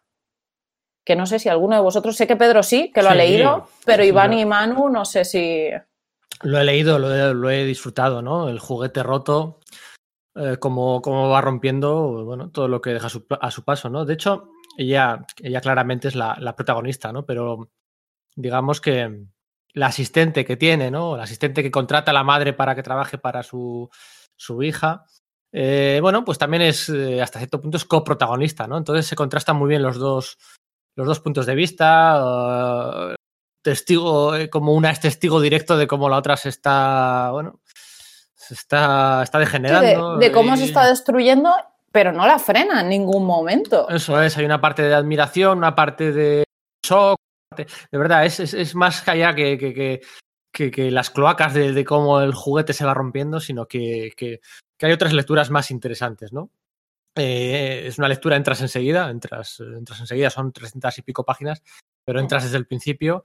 Eh, hay algunos tópicos manidos, pero manidos a, fecha de hoy. Esto ha llegado ahora a España, por fin ha llegado ahora a España, pero es que lo que decía Iria, ¿no? Esta obra ya tiene más de 20 años a sus espaldas y bueno, pues... Y da igual, es que da igual. Sí, sí, pero que esto en su día, cuando se publicó en su día, esto tuvo que ser todavía más la bomba, ¿no? Porque, porque bueno, pues eh, eh, eh, esto ahora ya se sabe, ¿no? Y todo tal. Sí, a, día de hoy ya se sabe todo lo que hay detrás de las cámaras y demás, pero ¿qué es lo que más me llama a mí la atención? Que cuando te estás leyendo este manga, dices, vale, sí, yo esto lo tengo claro, esto ya se sabía, y luego te paras a pensar y dices, uff, es que hay muchos artistas que esto les sigue pasando.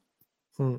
Si ya se sabe por qué sigue pasando, y es por eso, porque las empresas crean productos a partir de personas y convierten a esas personas en productos. Y el problema es que la, sociedad lo sigue consumiendo, que ese es el problema. No es que una empresa lo intente, es que la sociedad lo sigue consumiendo. Yo sí que sí. Y además es que no se guarda nada, ¿eh? O sea, si hay que sacar sexo, saca sexo. Si hay que sacar lo que sea, lo, saca. No se, esconde. Esta, esta, autora no se esconde. Lo que hay es lo que hay. Creo, podría mirarlo, dejadme que lo mire si no, pero también cayó, ¿no? Iván, en los esenciales del segundo semestre, al final lo elegimos, ¿no? Del segundo semestre de los esenciales de la Asociación de Críticos y de Cómic. Sí, sí, salió, salió y, yo, iba, a decir que yo, yo lo tengo a medias, lo tengo a medias y, me, y añadiría lo que habéis dicho de que a mí me dio la sensación de que era como una especie un poco un Requiem for a Dream, ¿no? ¿Sabéis si habéis visto la película? que, Pero, ¿cómo conseguiste quedarte a medias? Pues mira, seguramente porque la historia era tan dura que yo cuando veo que, una, historia va a descarrilar sí o sí, va a tener un, final rollo Rosario, Rosario de la Aurora, la, de, la decido aparcar temporalmente y pasar a otras lecturas, porque depende de cómo me pille. A mí ciertas lecturas me afectan. Yo soy un, lector un poquito sensible y depende de cómo esté, eh, la tengo que alternar con lecturas un poquito de otro estilo. Normalmente ya, de por sí alterno lecturas. Yo, yo vuelo sin motor. yo fue empezarlo y hasta que no le vi la tapa del final, no paré. Pero exagerado, ¿eh? O sea, me absorbió desde la segunda página, una cosa exagerada. Mm. Hay, otra cosa que, yo añadiría a lo que habéis dicho del tema de que, claro, esta, esta mm, historia tiene ya mucho tiempo y ahora quizás nos, nos pilla con, con la información entre bambalinas ya mm, siéndonos descubierta por otras, por otras cosas, por otras películas, por otros productos de ficción. Pero claro que esto se, hiciera en ese día fue muy adelantado a su tiempo, pero es que además se hizo, se hizo en Japón, o sea, es una obra de una autora en Japón. En Japón es una sociedad que es una cultura de guardar mucho lo privado, de siempre tener una cierta imagen pública que respete unas formas, que respete unos protocolos y enseñar esto por detrás de mm, me parece efectivamente un bombazo. Se entiende por qué la obra era tan importante en su día y porque vale la pena leerla hoy, porque además es lo que dices también. Sigue pasando día de hoy. Me hace gracia, que hables de, de Requiem por un sueño, porque eh, recuerdo que Darren, Darren Aronofsky, el director de Requiem por un sueño, eh, quería hacer un remake de Perfect Blood de Satoshi Kon, que al final terminó siendo Cisne Negro. Pero que claro, eh, la primera vez que supe yo de este cómic, lo primero que pensé fue en Perfect Blue de Satoshi Kon, que también habla de la historia de una idol. En este caso es mucho más de ciencia ficción, bueno, es más, es más fantástico, es más de cine negro, es más de... Pero claro, es ese concepto también de cómo, de cómo el idol se va comiendo al personaje real. sí, pero la, de, la, de, Natalie Portman era eh, más eh, meterse en su cabeza, ¿no?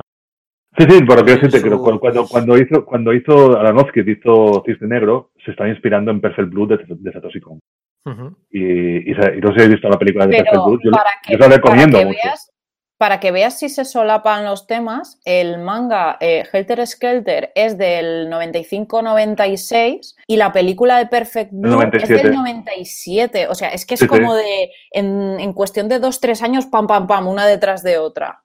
Exacto, sí, sí, sí, la verdad. yo cuando, cuando vi este cómic, inmediatamente compensé en, en, Perfect Blood y dije, hostia, mira, cómo en el mismo tiempo, lo que estás diciendo tú iría, en el mismo tiempo se, se expone tanto en manga como en, en, anime, se expone ese eh, negocio turbio de las idols y cómo actualmente todavía sigue existiendo, porque todo el Me Too, por ejemplo, empezó con, con, con las denuncias a, al, al, tío de Minabas, ¿sabes? O sea que es ese concepto también de, de, de, las, actrices convertidas en un objeto sexual para, para según qué gente. Y la verdad es que, que eh, lo puedes leer ahora y sigue teniendo esa actualidad, francamente. Venga, le damos cañita al siguiente, ¿os parece? Eh, ¿Quién qué tocaría a mí ahora. Toca a Manu, ¿no? Eso es. sí, exacto. Pues yo traigo otro cómic, traigo otro cómic de ciencia ficción eh, y también protagonizado por un androide. En este caso, el, el androide se llamaba Mickey y era como una era como más más femenino el androide y este es un cómic protagonizado por un androide llamado Alfa eh, el cómic es el humano es un cómic argentino eh, con guion de Diego Rimbau y dibujo de Lucas Varela. Lucas Varela lo conoceréis porque fue el, es autor de El día más largo del futuro que era aquel cómic que se publicó hace, hace cuatro años y que era un cómic muy muy surrealista, futurista, pero también muy just a ti, ¿sabes? Muy así, muy de, de, de muy, muy de, muy de humor humor de clásico de, de, Chaplin o Tati, era un cómic muy divertido. También, también tenían sus puntos negros. Pero tanto Diego como Lucas son los autores de Diagnóstico, que fue una obra también que se publicó, que publicó así, que publicó la cúpula hace, hace tiempo. Ahora han muerto los dos con el humano, una obra de ciencia ficción pura y dura, no este, este mismo estilo, en este caso va más de, de, empezamos desde el punto de vista de Alfa, del androide, que cae a la, cae a la Tierra, parece que caiga en un mundo fantástico y, en realidad no, no voy a parte de eso al principio, o sea, tanto, en la sinopsis como el principio, con lo cual no estoy contando ningún spoiler. Forma parte de una misión, la misión Fénix, que es eh, una misión hecha por unas gentes, unas personas que se pusieron en órbita durante medio millón de años y cuando la Tierra estuviera fértil, la Tierra estuviera disponible, pues aterrizarían en la Tierra para volver a reiniciar la humanidad. Evidentemente, ese inicio de la humanidad mm, es más distópico que utópico, con lo cual no vamos a contar más, de, lo, del contenido de lo que sería la sinopsis de, la historia para que descubráis, eh, descubráis muy bien de qué va. Lo que sí que tiene un punto de vista muy bueno porque Alpha es un androide diseñado por una mujer. Y la verdad es que eh, tiene ese esa, esa, mirada feminista sobre lo que tendría que ser el reinicio de la humanidad en contra del mal, de la moscanidad con el que se tiene que enfrentarse. Y la verdad es que es un cómic que en ese punto eh, juega muy bien con esos, con esos valores, o sea, esos valores del feminismo versus el patriarcado más, más afín, que aunque haya pasado el tiempo, va a seguir destruyendo un poco lo que sería el planeta Tierra, aunque haya pasado medio millón de años. Eh, es la parte que más me fascina del cómic, aparte de, evidentemente, el dibujo de, Lucas Varela, que es, un, que es un dibujante que a mí me recuerda mucho también a, a antes europeos, por ejemplo, como, como, como autor de, Ahora, no me sale el nombre, tenía que buscarlo. Como el autor de. Ay, Dios mío, no me sale el nombre ahora. Bueno, ahora yo, no me sale ni el cómic que ha hecho, imaginaros. Eh, pero es un dibujante como muy, con un estilo muy sencillo, muy, un trazo muy minimalista y la verdad, pero con muchos detalles. También puede, recuerda mucho también a David Rubin, el primer David Rubin, por así decirlo. Y, la verdad es que me fascina mucho que como solamente hay dos colores en todo, todo el cómic, porque está el blanco y negro, pero toda la, todos los colores que hay en el cómic son eh, una paleta de grises y una paleta de rojos. O sea, porque el planeta, que está en el planeta Tierra, en el futuro esto está formado por árboles rojos, eh, tierra roja, eh, seres rojos. Y la verdad es que esa, es, es, un futuro en gris y rojo, que la verdad es muy impresionante a la hora de leerlo. Y yo os lo recomiendo, si os gustó mucho, si os gustó mucho el, el día más largo del futuro, os recomiendo mucho que leéis, eh, que leáis este, este cómic, que además eh, entroca mucho, y ahora me acabo de guardar, entroca mucho con el ama, el ama de, de Frederick Peters. De hecho, es ese mismo estilo de ciencia ficción, más parecido, más, más europeo, por así decirlo, más, más, eh, más independiente, que no un estilo de ciencia ficción mucho más eh, ad hoc a lo que sería, a lo que sería. Es más, entroca más con los mundos raros de ama de Frederick Peters. Y la verdad es que no sé si lo habéis leído. Fue el último cómic que sacó, me parece, La Cúpula, porque no creo que haya sacado ninguna novedad de, de, marzo. Creo que en febrero salía esta novedad y salía, me parece que salía también el, de, el que le gusta tanto a Iría, el de, la, el de, de el nuevo de Kationir. No sé si llegó a publicar al final. ¿Tú lo sabes, Iría? Sí, se llegó a publicar porque no solo publica. La cúpula no quería, no quería sacar nada, pero como es una publicación eh, por Brúfalo Lector y ellos sacaron la precuela de los dragones de la Sociedad de los Dragones de Té, que es el Festival de los Dragones de Té. Exacto, en este caso se salió en marzo, pero claro, más de 20 de guarden. Ya no han, dicho han dicho que hasta que no se acabe la. Que voy a aprovechar que el Pisuerga pasa por Valladolid y le voy a decir a quien esté escuchando esto que por favor se apunte también en la listica de la compra el Festival de los Dragones de Té, que es una cosa precioso. Queda igual porque en otro episodio ya daré por saco con los cómics de Cationir. No os preocupéis que volveré. Volverás con Cationir.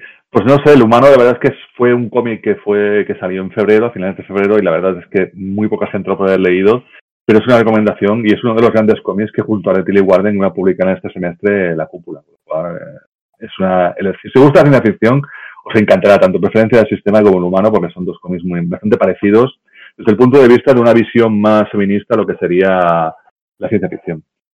¿Lo habéis leído vosotros, ah, chicos? Dime. el, el, autor que, el que estabas pensando podría ser Albert Monteis. No, era Freddy Peters. No me acordaba de Ah, vale, vale. Pero de todas formas, ah, tiene, tiene similitudes también. Yo, yo Varela con Monteis lo veo. Además, con el tema, claro, de universo, eh, ciencia ficción y, en un estilo de dibujo de personajes así, pues un poquito caricaturesco y tal. Sí, pero se refería, se refería a Peters, ¿no? A Frederick Peters, el de, Que de los cuatro tomos de los cuatro tomos de Amas también es esa ciencia ficción medio sin ser apocalíptica, pero sí, bueno, Con, intención de contar cosas. Y con un mundo, y con un mundo, con un mundo diseñado mucho más orgánico, ¿sabes? que es una cosa, por ejemplo, que Montes no tiene. El, el, mundo tanto de Ama como el mundo del es un mundo muy, muy orgánico, con seres, eh, uh son humanoides, pero mm, tiene ese punto más, más, orgánico que, por ejemplo, también podría tener la, la, última obra, la de, la de Fronteras, por ejemplo, la de Barreras, que también tiene ese diseño muy humano, que también es, es, muy de Marcos Martín en este caso.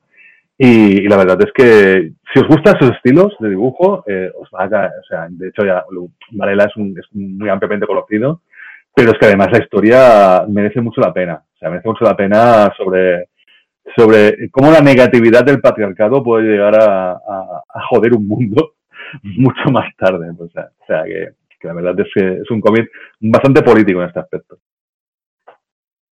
A mí, a mí me, gustó, a mí me gustó mucho también. El, el, el, que tengo pendiente es el anterior, que era el del de Long Tomorrow. Diagnósticos. No, bueno, es el, no, el bueno, diagnósticos también me gustó, diagnósticos sí me gustó, pero el, el de. El, era el, o el día más largo o algo así, ¿era? Sí, el día más largo del futuro.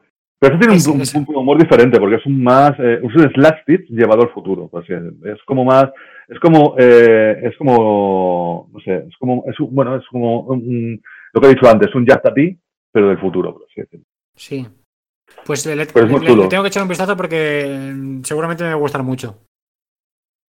No me viene bien grabar podcast con vosotros. Porque salgo de los podcasts con más lista de la compra que con la que llego. Ya se, se echaban falta este, ese comentario, Iria. Ya, no hay programa que, no que no caiga. Es que sé que lo estabais esperando, por eso os lo digo ya. Doble combo, Kitty O'Neill y lo de la lista de la compra. Siempre. Yes. Tú tienes que hacer una camiseta iría. No me viene bien hacer podcast con vosotros. Ahora va a decir lo de que la va a decir ahora lo de que la adopte a Steve Y, y, como sigamos así, nos va a decir el de no tenéis campo para correr. Eso es. Venga. eso, es solo, eso es solo a Manu por haberme spoileado. Manu, no tienes campo para salir corriendo. Bueno, el que tiene que correr ahora es Iván. Iván, dinos qué has traído tú ahora.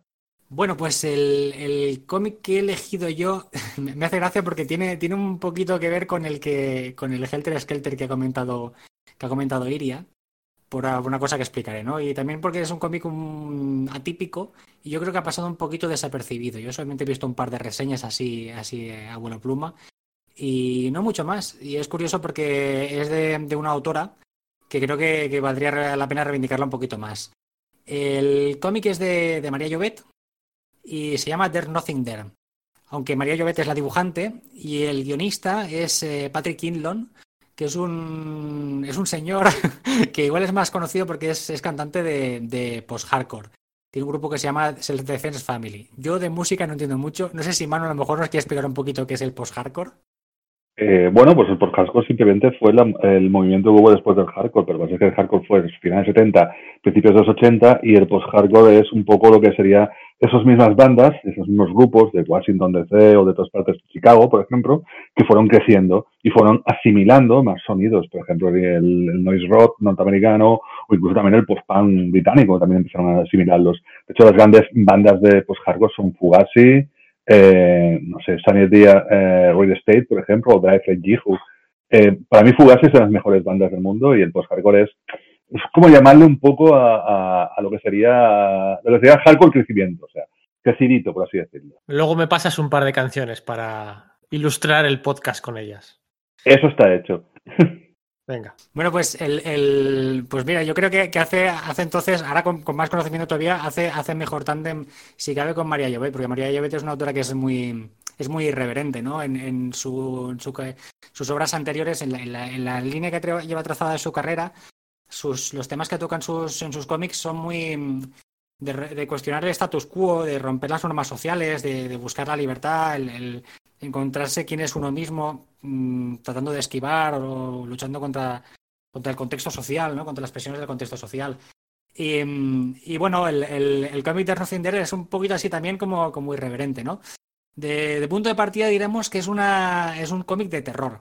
Sería, estaría encuadrado dentro del género de terror, pero a mí me gusta mucho y por eso lo, he elegido, porque es, es atípico, ¿no? Es una, es una historia que es muy atípica, porque muchas veces los cómics de terror eh, como las películas, precisamente también como el cine, tienen unas, unas pautas muy marcadas, ¿no? Son, muchas son muy de libro, ¿no? Y está el típico protagonista que yo que sé que es periodista, investigador o un policía o un padre de familia o una madre de familia que van descubriendo cosas, que luego van investigando en los sitios, en bibliotecas, se encuentran con gente que les cuentan historias. Y es todo como muy pautado, muy, muy, muy atípico, ¿no? Y, y, esta historia es un poquito diferente, pues para empezar, y aquí viene el punto de, similitud con Helter Skelter, porque eh, la protagonista es una especie de, modelo o influencer que tiene una vida así muy, muy disoluta, muy, muy rebelde, usa mucho las redes, la, la conoce muchísima gente, es muy popular. Entonces esta chica entra en contacto con una especie de, de secta o de culto que adora una especie, una especie de dios o que invoca una especie de dios que hace desaparecer a la gente. Es muy curioso porque aquí hay un tema un poquito como lo de Craftiano, un dios que, eh, exterior o una criatura exterior a la cual no acabamos de ver y que tiene esta capacidad para, para hacer desaparecer a la gente de la existencia. Entonces no quiero contar mucho más para no hacer spoilers porque la historia, el, desarrollo de la historia es muy, muy entretenido y muy atípico. Pero mm, la base es como esta chica eh, hace lo que puede para que no le afecte esta maldición o los poderes de, este dios, ¿no?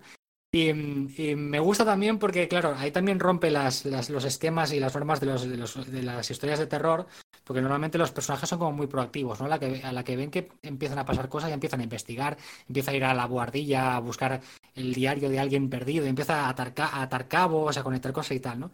Y aquí la chica es como muy, muy reactiva, ¿no? Es como muy, muy sobrevivir y ya, que, que, no damos para más. Y es como a la vez, em, es como que se, se, mm, conecta con, con, pautas, pautas de humor, ¿no? De humor un poquito, un poquito irreverente, un humor un poquito negro también, que se va entrelazando con la historia de terror. Por eso te digo que es una cosa que es muy diferente a lo que quizás hayas podido leer habitualmente, porque realmente el, terror no, no, tiene estas pautas de, de, irreverencia, es una cosa que es, que es muy, muy rara, ¿no?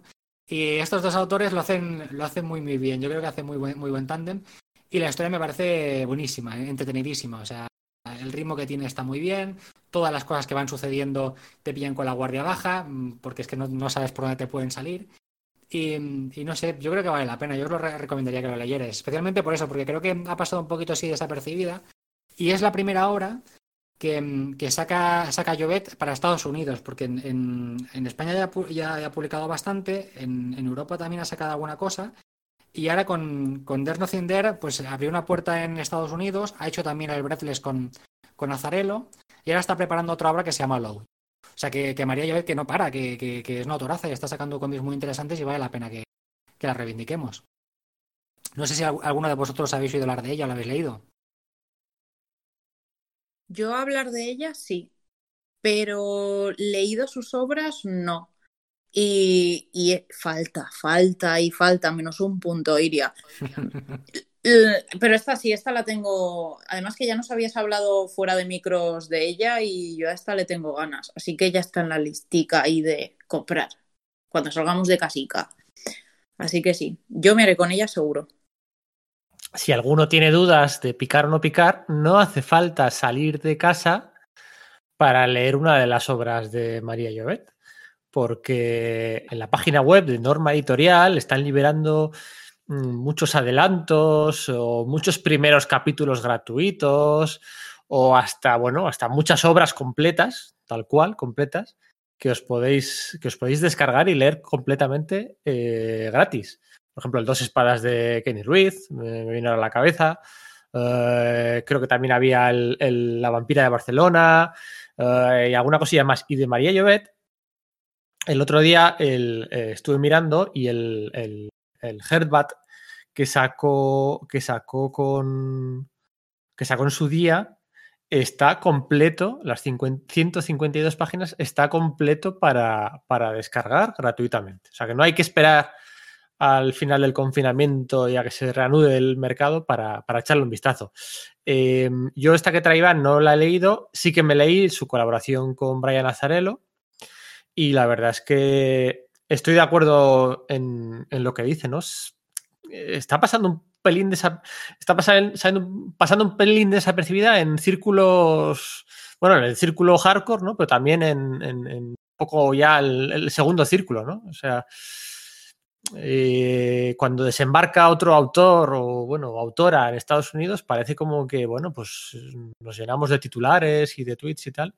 Y pues tenemos ahí a María que está currándoselo a tope y está pasando desapercibido. Echarle un vistazo a su Herdbat, ¿vale? Un adolescente que sufre bullying, ¿no? Eh, en casa y, bueno, pues a partir de ahí del instituto, aquello, spoiler, spoiler, spoiler bebe sangre, spoiler, spoiler, spoiler, ¿vale? eh, os va a gustar. Sí, sí, además, eh, Herbert eh, la, han, publicado recientemente en Estados Unidos, no recuerdo mal, y, es otra historia de María que, es, que también es sorprendente, porque también parece una, una, historia típica, un, parece un culebrón de institutos, con, como tú decías, con trasfondo familiar también, y, es de aquellas de, girazo al final, o sea, al final tiene un giro, es que es espectacular, y está muy bien, yo diría que es una, una buena obra para introducirse en, lo, en la obra de María Llobet precisamente porque le pillas el tono enseguida, ves cuál es la, estética que le gusta y, luego los temas también que le gustan mucho. Que por cierto, de la estética de María me gustaría comentar que em, es uno de esos pocos autores, autores y autoras, que tienen un estilo muy definido, es decir, que tú ves un dibujo de un cómic de María Llobet y enseguida lo, reconoces como de ella, pero al mismo tiempo es capaz de, modularlo de formas diferentes depende de la obra o la apetencia que ella tenga para, contar la historia. ¿no? A veces, por ejemplo, lo, modula hacia la línea clara y a veces lo modula hacia un estilo un poco más, más bruto, pero, pero aún así preciosista. ¿no? Por ejemplo, el de There's Nothing There utiliza unos trazos eh, eh, negros gruesos para hacer la sombra, que le queda muy bien al cómic, precisamente siendo un cómic de terror un poquito así intrigante. Y en cada cómic que hace parece como que varía un poquito el estilo y al mismo tiempo ves, ves que los personajes tienen las caras y, el estilo con el que dibuja la, con el que dibuja Jovet, ¿no? Está muy bien. Hay una cosa a tener en cuenta que Jovet ahora se va a publicar en, Black Mask, que es el sello norteamericano que publica que publica Here, eh, publicará su nuevo cómic que está guionizada por ella, que se llama Load. Y el Load, sí, sí, el Load, correcto. y tengo muchas ganas de pillarlo. Sí, Load además tiene una particularidad que, que eh, Jovet, a, no sé si lo, a mí me lo contó porque la, entrevistamos en la Jotdown y me comentó la, idea del, proyecto antes de, antes de sacarlo y no sé si lo ha comentado por ahí, pero la idea es que fue, sea un cómic eh, mudo, es decir, que se ve que transcurre como una, una discoteca, entonces todo es narrativa visual, o sea, la historia se cuenta por las acciones de los personajes porque la música está muy alta, entonces no pueden, no pueden tener diálogo. Y hasta donde sé, ese era un poquito el planteamiento. Me parece muy atrevido. Está exportando mano de obra y también está exportando materia prima, o sea, está currando ella para allí y además eh, llevando obras que ha publicado ella aquí, ¿no? O sea, es el, doble combo y bueno, las obras evidentemente que salen allí por primera vez, pues también llegaron a España, ¿no? O sea, es el, doble o triple combo perfecto, ¿no? Para, para un autor, autora español, ¿no? Sí, ahora, ahora, estoy pensando y lo que comentabas de, de reivindicar los autores, es que es curioso porque Em, bueno, no es, lo mismo, ¿no? son, muy, son también diferentes, aunque yo les encuentro similitudes también. David Rubin, por ejemplo, cada vez que saca algo allí, cuando aterriza en Estados, en Estados Unidos, cuando saca algo contra autores como boom, no sé qué. Y, María Llobet, cuando se anunció lo de que hacía el Breathless con Acharello, fue como de. Bueno, pero esperas un poquito más de algarabía, ¿no? Que sería lo normal. Hmm. Mm, no sé, eh, pues no sé, yo creo que vale la pena que hablemos más de ella. Pues me has pillado bien por donde, por donde iba. Eh, bueno, oye, hablando de. Me toca a mí, hablando de exportar manos de obra o de exportar obra, que tampoco sé si esto es exportar obra, ¿no? Porque habría que mirar que con lo de Friday Panel Syndicate, habría que mirar que dónde tiene el dominio registrado de la web.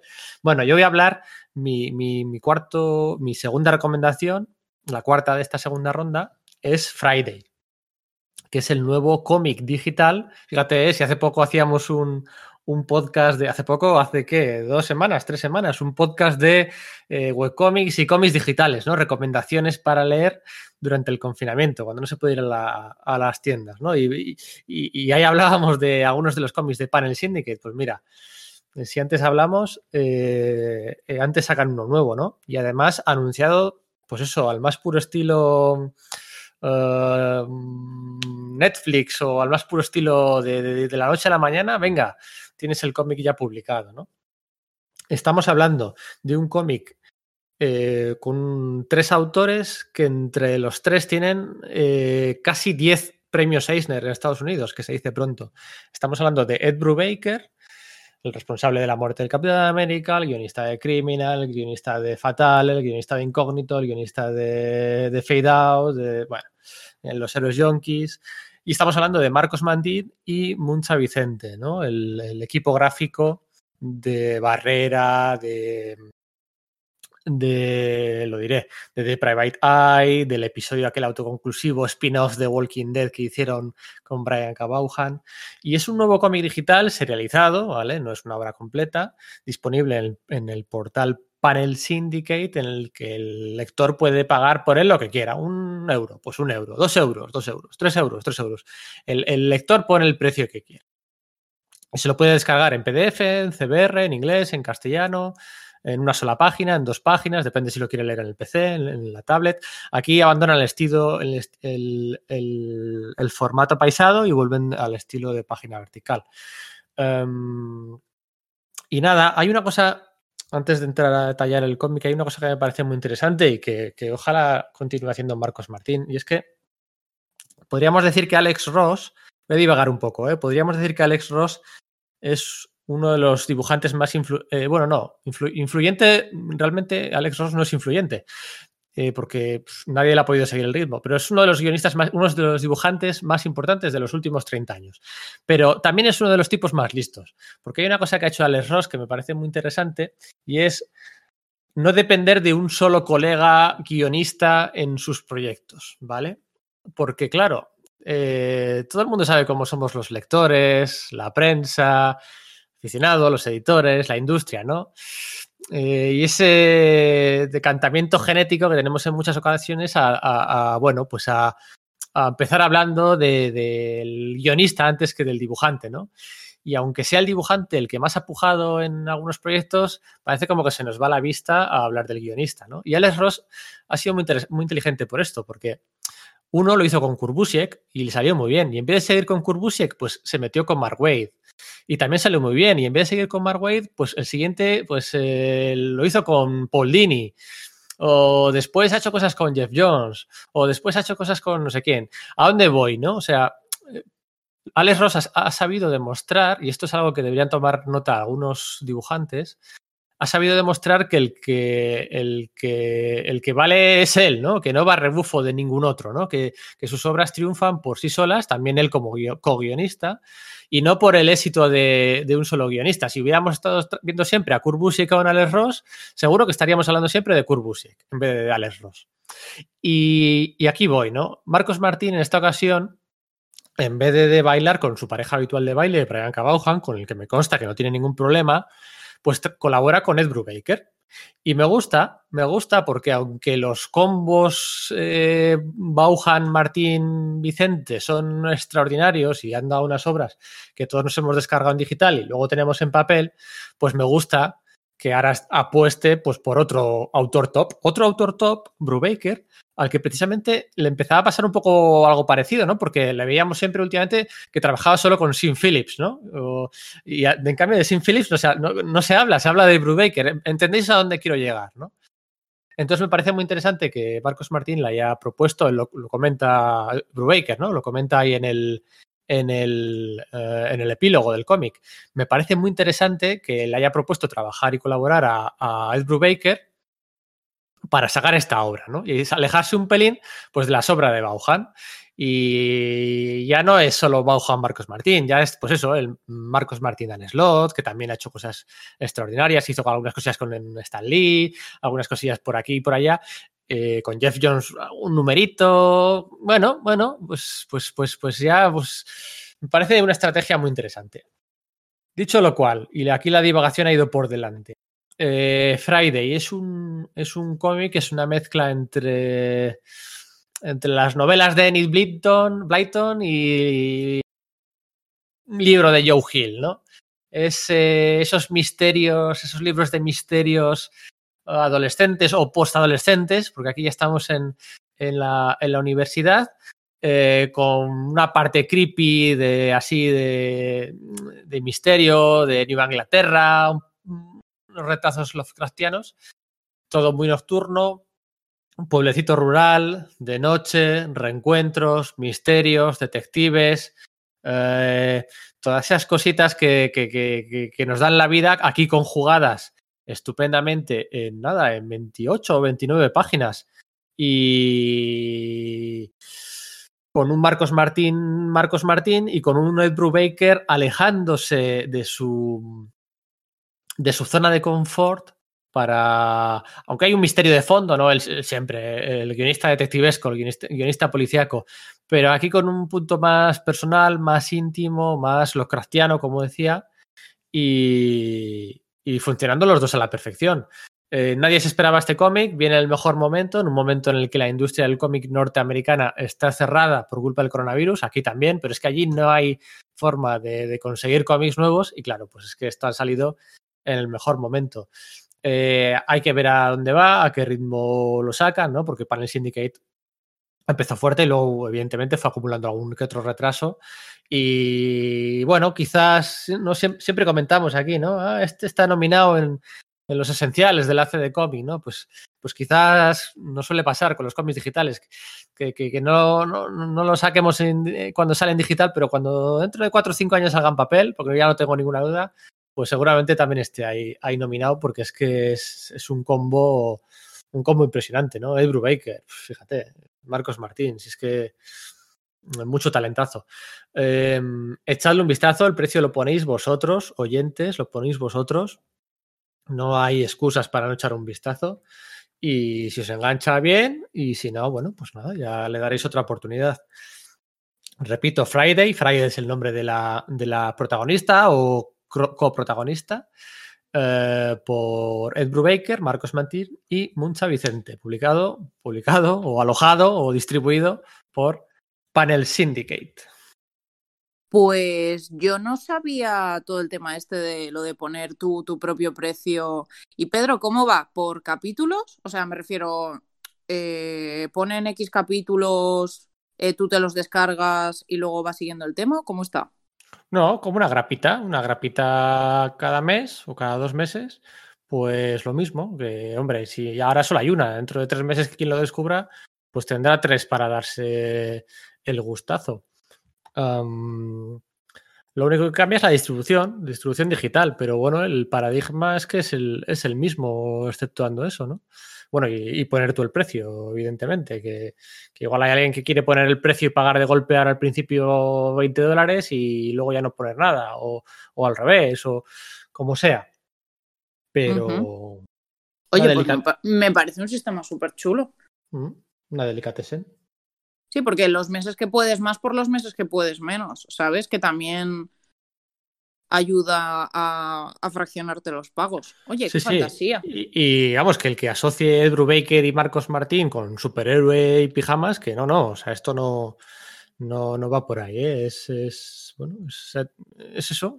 Eh, un Stranger Things eh, tomado más en serio o ahora que se ha puesto de moda esto de Locan Key, así Nueva Inglaterra, tal, no sé qué, misterios, pasados. Yo los demás no sé, pero a mí me lo has vendido. Joe Hill tiene su propia línea de cómics de terror, con unos cuantos. Tiene el, el Sandman, Sandman verso, pero criado, no sé si de IDW o en DC. No mismo sé en cuál exactamente. Y tiene su propio universo ahí montadito. Por cierto, eh, antes habías comentado que Panel Syndicate que no sabías muy bien dónde era.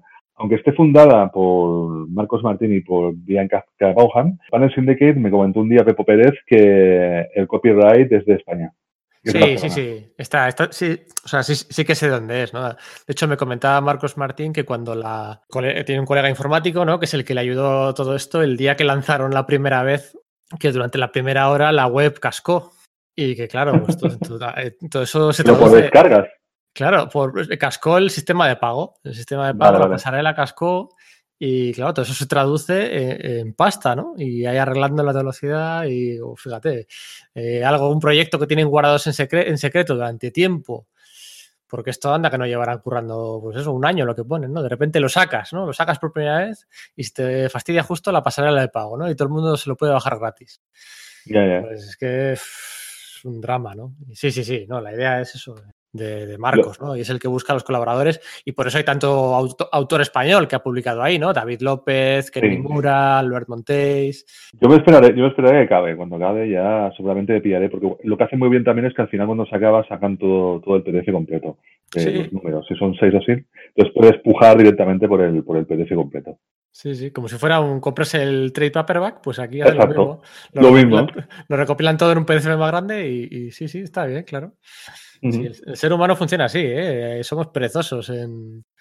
en- De en- hecho, de, hecho- de hecho, antes hablabas de Hey Kick Comics y había un momento que en la contraportada de Hey Kick Comics se están vendiendo, bueno, se están Sí. vendiendo el Hey Kick Comics en, en grapa y el tío dice, no, me lo pillaré en tomo. Dije, ¿soy tan yo eso? en la, por- en la portada, Manu, es la portada. En la o sea, portada, se me esperaré al tomo. Sí, sí, sí. sí. Eh, Pero yo no creo que sea tanto porque seamos vagos, sino No, porque por- somos unos ansias. Por si completismo. Por clo- Ya completismo. no tanto por completismo. Esto es como cuando tienes una serie que tiene ocho temporadas y dices, voy a empezar a ver el primero y me veo uno o dos esta noche. No mientas, vas a estar tres noches sin dormir porque quieres ver hasta el culo del último capítulo. Sí, pero también. Pues lo mismo nos pasa con los Pero cómics. con los cómics también hay. Esto da para debate más largo. ¿eh? Somos muy eh, coleccionistas más que lectores. ¿eh? Muchas veces somos coleccionistas, como cuando yo, cuando era pequeño que nos traían las enciclopedias a casa, que venía gente, llamaba al timbre, que es de lo más creepy, y tú le salías a atender y te vendían una enciclopedia por fascículos y tú la comprabas. Pues es que con los cómics somos igual, somos, tenemos ese gen coleccionista o completista más que lector muchas veces. Pero bueno, ya es, ya es divagar mucho. Bueno, yo más que competistas y como ah, coleccionistas siempre he dicho que somos acumuladores, vamos acumulando ahí. Hasta que llega un momento en que tenemos que empezar a, a guardar en casa de los padres o, o directamente vendernos alguna parte de nuestra colección. Bueno, pues con esto acabamos con las ocho recomendaciones. Eh, lo decía en la intro, yo creo que ha quedado una de las ensaladas de gafapastas más completas y potentes eh, de todas las que hemos hecho, porque es que no hay obra mala, nunca son malas, pero no hay obra que, que, que no me chifle hoy, ¿no? O sea, desde la preferencia del sistema, Helter Shelter, lo de Friday, Hey Kids Comics, La Cólera, eh, la de María Llobet. Compe- competito, competito. Sí, sí, Y estaba, bastante espérate bien. que todavía tenemos que hablar una miajica Mm. de uno más. Un poquito, tampoco mucho, solo un poquito. Sí, porque como decíamos en la intro, este podcast, esta ensalada, este menú, tiene un postre en forma de entrevista con la autora de Ocultos, eh, la obra publicada por Astiberri el año pasado, hace dos años, ya me baila el espacio-tiempo con esto del confinamiento, publicada por Astiberri, son 18 numeritos, formato apaisado, ese formato odiado por los libreros. Um, Laura Pérez, una entrevista con Laura Pérez, hecha el pasado Salón del Cómic de Valencia por Iria, y que esperemos que os guste y os convenzca a, bueno, a, probar con, con, esta historia. Quizá no sea el mejor momento ahora, ¿no? Que pasamos tantas horas en casa. Ay, mira, a mí es que esa obra me da la vida, te lo juro. Me encanta. Y bueno, lo único, pedir disculpas por, por el sonido un poco de la, de la entrevista porque en el salón no hubo sala de prensa, así que hicimos lo que pudimos. Pero bueno, eh, da gusto oír a Laura Pérez hablar de su obra, tanto de esta como de sus trabajos anteriores en la ilustración y demás. Yo creo que os va a gustar. La esta, es, esta es creepy, ¿eh? No es fácil conseguir en, en, cuatro. Es una antología, ¿no? Bueno, antología, es una. Uh, es un, sí, son, es... son 152 páginas. Eso es, que dices tú. Que tienes toda la recopilación eh, de todas las historias. Son historias cortitas, Eso autoconclusivas. Es, transmitir miedo en 6, 8 páginas, generar esa ansiedad. Ese, eso que, que, está en el rabillo miedo. del ojo que no lo vemos y que ese creepy, ese. mm, Bueno. Eh... ¿Tú sabes cuando, cuando tienes esa sensación de que te están mirando y te giras y no hay nadie? Pues eso es. Ese es el resumen del cómic. Sí, esa sensación tengo yo ahora. Cuando saco a los perros a pasear, siempre miro para arriba por si me tiran colillas. Eh, pero bueno, eso, eso, pero eso es el, otro tema. El eh... cómic no va de policía de balcón. No, no, no. Echadle un vistazo. Eh, Iván, Manu, vosotros lo habréis leído seguramente, ¿no? Yo, yo sí que lo leí y me gustó mucho porque además de lo que decís, yo le añadiría que a mí me provocó una sensación rara porque es un cómic que, es cierto que tiene esta, esta, esta sensación de inquietante que comentáis, pero al mismo tiempo es como que también transmite una cierta calma, ¿no? Como que los personajes saben que ese algo raro está ahí, pero como que lo aceptan o como que lo... Yo lo he interpretado un poquito así. Y mira, hablando de un cómic de, terror atípico, este me parece, por el otro lado, me parece que también es un cómic de terror muy, muy atípico. Vale mucho la pena, ¿eh? vale mucho la pena, es una pasada, es una pasada.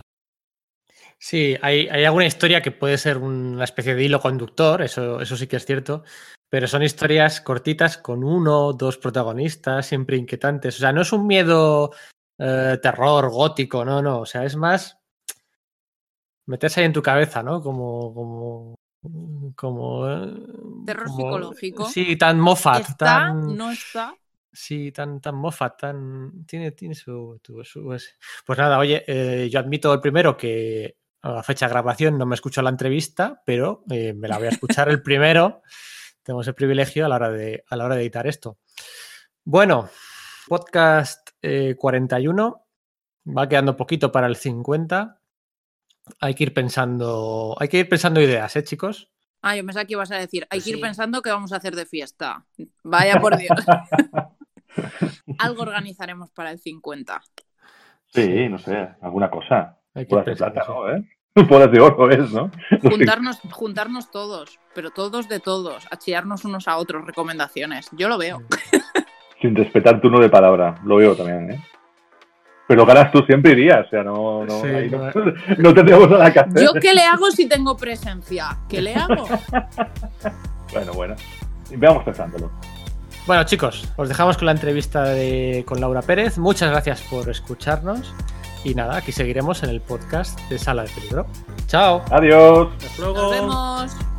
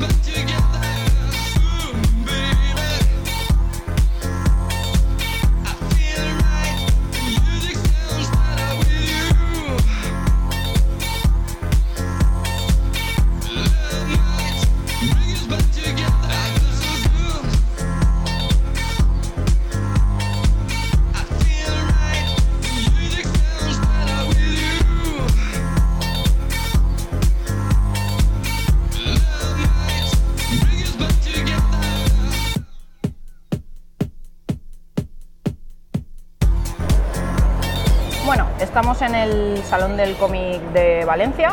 Eh, estoy con Laura Pérez, autora de Ocultos. Buenas. Hola, buenas. Ya encantada de estar aquí. Bueno, eh, ha sacado un ratillo para nosotros. Eh, no sé si la conocéis, pero ella originalmente era ilustradora. Ha trabajado para un montón de medios. Vamos a empezar un poquillo por ahí antes de meternos de pleno en Ocultos, porque a mí Ocultos me ha gustado mucho. ¡Jo, qué bien! Muchas gracias. He venido a hablar de tu cómic, no de mi libro. Qué guay. Entonces, ¿qué tal ha sido pasar del campo de la ilustración al campo del cómic por tu cuenta? Porque sé que por en medio has hecho cosas con colaboraciones y demás.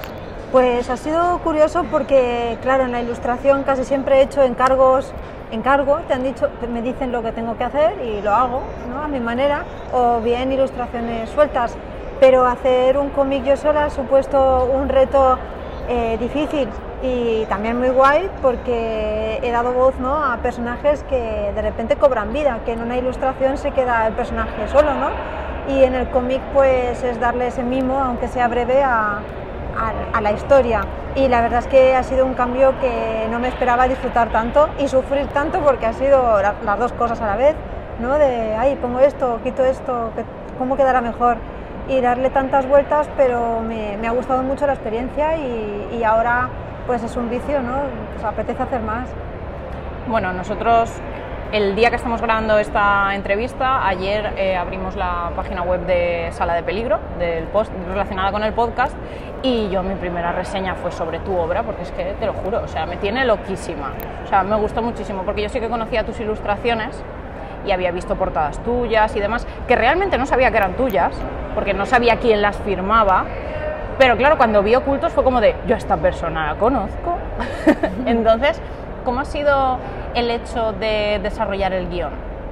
Pues el guion lo desarrollé poco a poco, porque al principio había una historia troncal que no sabía si hacer solamente esa historia o añadirle historias cortas. Pero a la vez que salía esa historia, me imaginé algunas cortas que me parecía muy bonito que se pudieran acoplar en el cómic de alguna manera. Pero al principio era la troncal, la que se repite, esa era la única historia para, para ocultos. De hecho era mucho más larga, mucho más desarrollada, pero decidí sacrificar como capítulos para ir incorporándole historias cortas y al final se convirtió en un libro de historias cortas, así que ha dado muchas vueltas y ha sido siempre una sorpresa. La cuestión es que dejaba lo que me hacía sentir más cómoda. Esto me chirría mucho tiempo, pues lo destruyo, lo quito. Esto me hace sentir bien, lo dejo. Y así fue poco a poco, quitando, poniendo, quitando, poniendo. Y al final pensé, esto es muy raro lo que estoy haciendo, no sé yo si, si tiene algún sentido o, o si se va a entender o no, pero a mí me gusta, me siento cómoda. Y dije, bueno, pues voy a presentarlo así. Y lo presenté así y, y sí, Y funcionó. y funcionó. Que esta pregunta es relacionada con todo eso de las historias cortas y demás. Esta me pidió un compañero del podcast, Iván Galiano, que te la hiciera, que es ¿de dónde has sacado las historias? Porque él dice que le entró así como un mal rollito en algunas, digno y elegante. Y a mí lo que más mal rollo, entre comillas, me ha dado es que hay veces que dices, es que esto me ha pasado a mí, pero claro, el final de la historia tú no lo ves cuando te pasa a ti. Entonces, todo eso, ¿de dónde has sacado las experiencias? Algunas experiencias las he sentido yo, ¿no? Porque me siento siempre personalmente observada. Generalmente en algún lugar amplio o en mi estudio cuando no hay nadie, normalmente me siento observada. ¿Será algo subjetivo, psicológico? Pues seguramente, pero esa, esa cosa está presente en un montón de sitios. Y luego otras historias me las han contado, otras las he leído, otras las, las he imaginado, pero la mayoría vienen de, algún lado, ¿no? de, de eso inquietante que sucede y que como no tenemos explicación, pues decimos, no habrá sido nada, habrá sido producto de mi mente y nada más.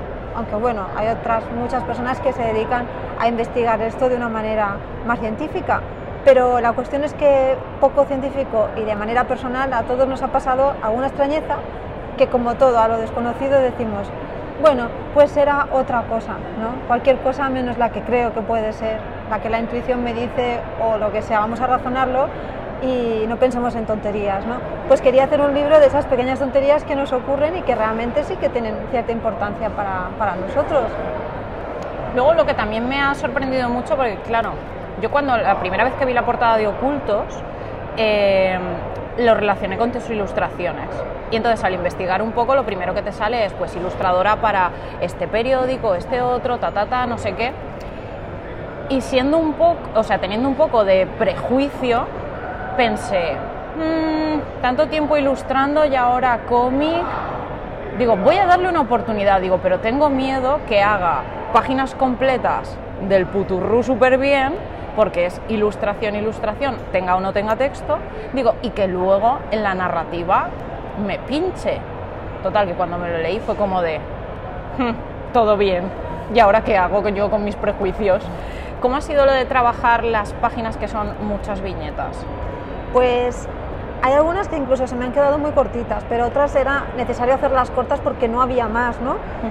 Las páginas largas las he disfrutado mucho, me hice mis guiones a partir de normalmente frases o imágenes. Siempre saco alguna imagen que me viene a la cabeza, que no sé de dónde viene, pero aparece como tal, y hago un croquis, la dibujo y luego la dibujo mejor. Otras veces son frases, por ejemplo, alguna reflexión que me la apunto en las notas del teléfono o la escribo y luego pienso, voy a hacerla en imágenes. Esta reflexión, esta serie de frases que a lo mejor dos personajes tienen, como la del sueño, etcétera. Entonces tengo dos maneras de trabajar, a partir de imágenes o a partir de frases o, o conceptos.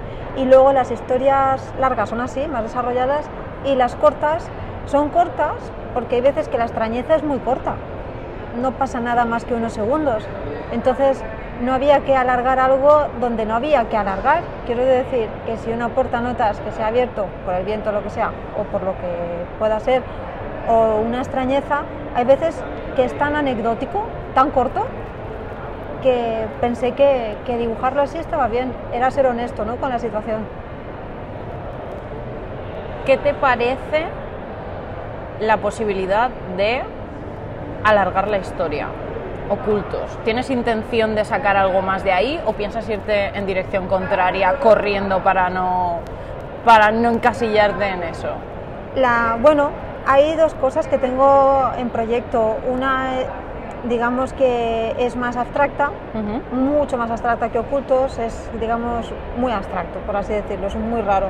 Y luego la otra es un guion más desarrollado, pero también raro, del cual no puedo desvelar mucho, pero tiene mucho de, de ocultos también. Un poco, No sé lo que es, pero lo queremos ya.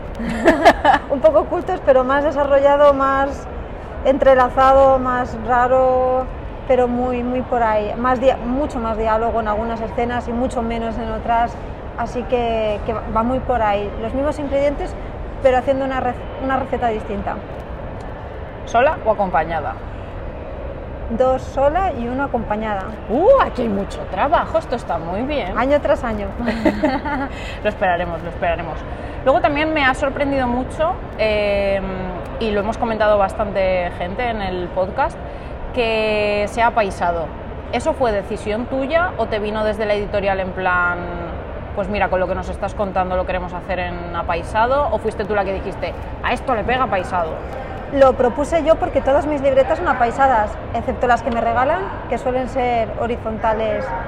Eh, las que yo tengo que me compro yo son siempre apaisadas y la verdad es que era lógico hacer un cómic apaisado, ya que todas mis libretas las pones una encima de otra y hacen una montaña muy grande de, de libretas apaisadas todas. Claro, empecé ocultos de la otra manera, horizontal, Vertical. Ay, vertical, claro. La, la- la empecé vertical y yo no me encaja. No Y me no- y encaja, no te me cuadraba encaja, no me por ningún lado. Claro, las libretas al lado horizontales, digo, ¿y por qué no me encaja? No me encaja. Digo, pues hombre, no me encaja porque es todo horizontal. lo Porque que estoy hago. acostumbrada a dibujar en horizontal. Y en vertical no me salía para nada, para nada. Porque también en horizontal, al abrirlo, tienes una imagen panorámica que me gusta mucho. Porque tienes una lectura muy amplia Ujú. y aunque las librerías sean de los que menos se ven, porque siempre se quedan como pequeñitos, pero me daba igual porque digo, "Jo, es que me siento muy a gusto con el, con el formato horizontal en el que tengas que alargar tanto la, la mirada de un lado a otro. Y también hay muchos cómics antiguos de tiradas de estas cortas que eran todos también horizontales súper chulos, como, no sé, ahora no me salen los nombres, pero hay un montón. Sí, por ejemplo, eh, Calvin and Hobbes Sí. son horizontales. Claro, Las claro. mejores historias son horizontales. Luego ya lo reeditaron y demás, Mafalda y compañía son también horizontales. Un montón, un montón. Y a mí creo que eso también se me ha quedado porque siempre he leído tiras, ¿no? Más tira de periódico que Exacto. de... Y me- el formato horizontal me tiene muy enamorada. Y luego la técnica que utilizas para dibujar. Pues está todo prácticamente dibujado a mano, está todo en libretas, en hojas aparte y luego está todo hecho en digital. Otra el vez color es digital y Sí, sí, demás, sí. porque es que me parecía tan, tan, tan chulo el color y aparte que era como muy monótono, pero no en plan malo, en plan de "Uy, qué largo se me está haciendo esto. No, no, sino de como muy uniforme en todo y digo, esto es muy difícil que esté hecho a mano. Claro, sí, iba cogiendo, intentando que cada historia tuviera un poquito de un color de otra. Entonces así que haya uniformidad, porque sí que es verdad que algunas historias varían de estilo un poquito, porque a lo mejor la historia pedía que fuera más expresivo o menos, y ahí sí que he cambiado, pero el color intentaba, bueno, si en la historia hace, he cogido este color y ahora quiero un azul, lo voy a buscar en ese color, lo cojo, lo pongo, y haciendo para que, que todo el libro tenga un poquito de, de coherencia de color, ¿no? ¿Qué proyecto, si pudieras hacer lo que quisieras, lo que te apeteciera, que te dijeran, mira, aquí tienes 5 millones de euros, a lo loco, ¿qué te gustaría hacer? un cortometraje. Un cortometraje de animación y, y si tuviera tiempo me pondría ya, ya, ya y voy haciendo ciertos pinitos con GIFs y con alguna animación que hago de vez en cuando, pero me encantaría hacer un, un corto de, de animación experimental, rollo, no lo sé, lo que, la que saliera, pero tener tiempo para, para hacer un corto. Sin duda ese es el proyecto que tengo Hmm. ahí Estás utilizando los cómics para llegar a la animación, ¿eh? Sí, sí, Se sí. han dado casos. A ver, o a sea ver. que yo creo que sí que Llegará el momento, Pues me llegará. encantaría. Pero antes danos más cómics, por favor, necesitamos cómics. Estoy, estoy en ello, estoy en ello.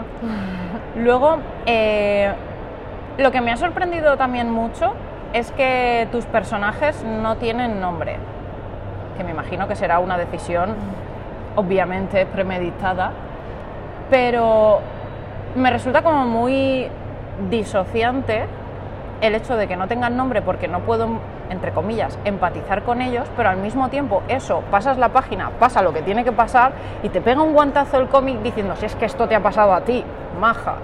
Entonces todo el tema de hacer personajes para ocultos, ¿cómo lo has hecho?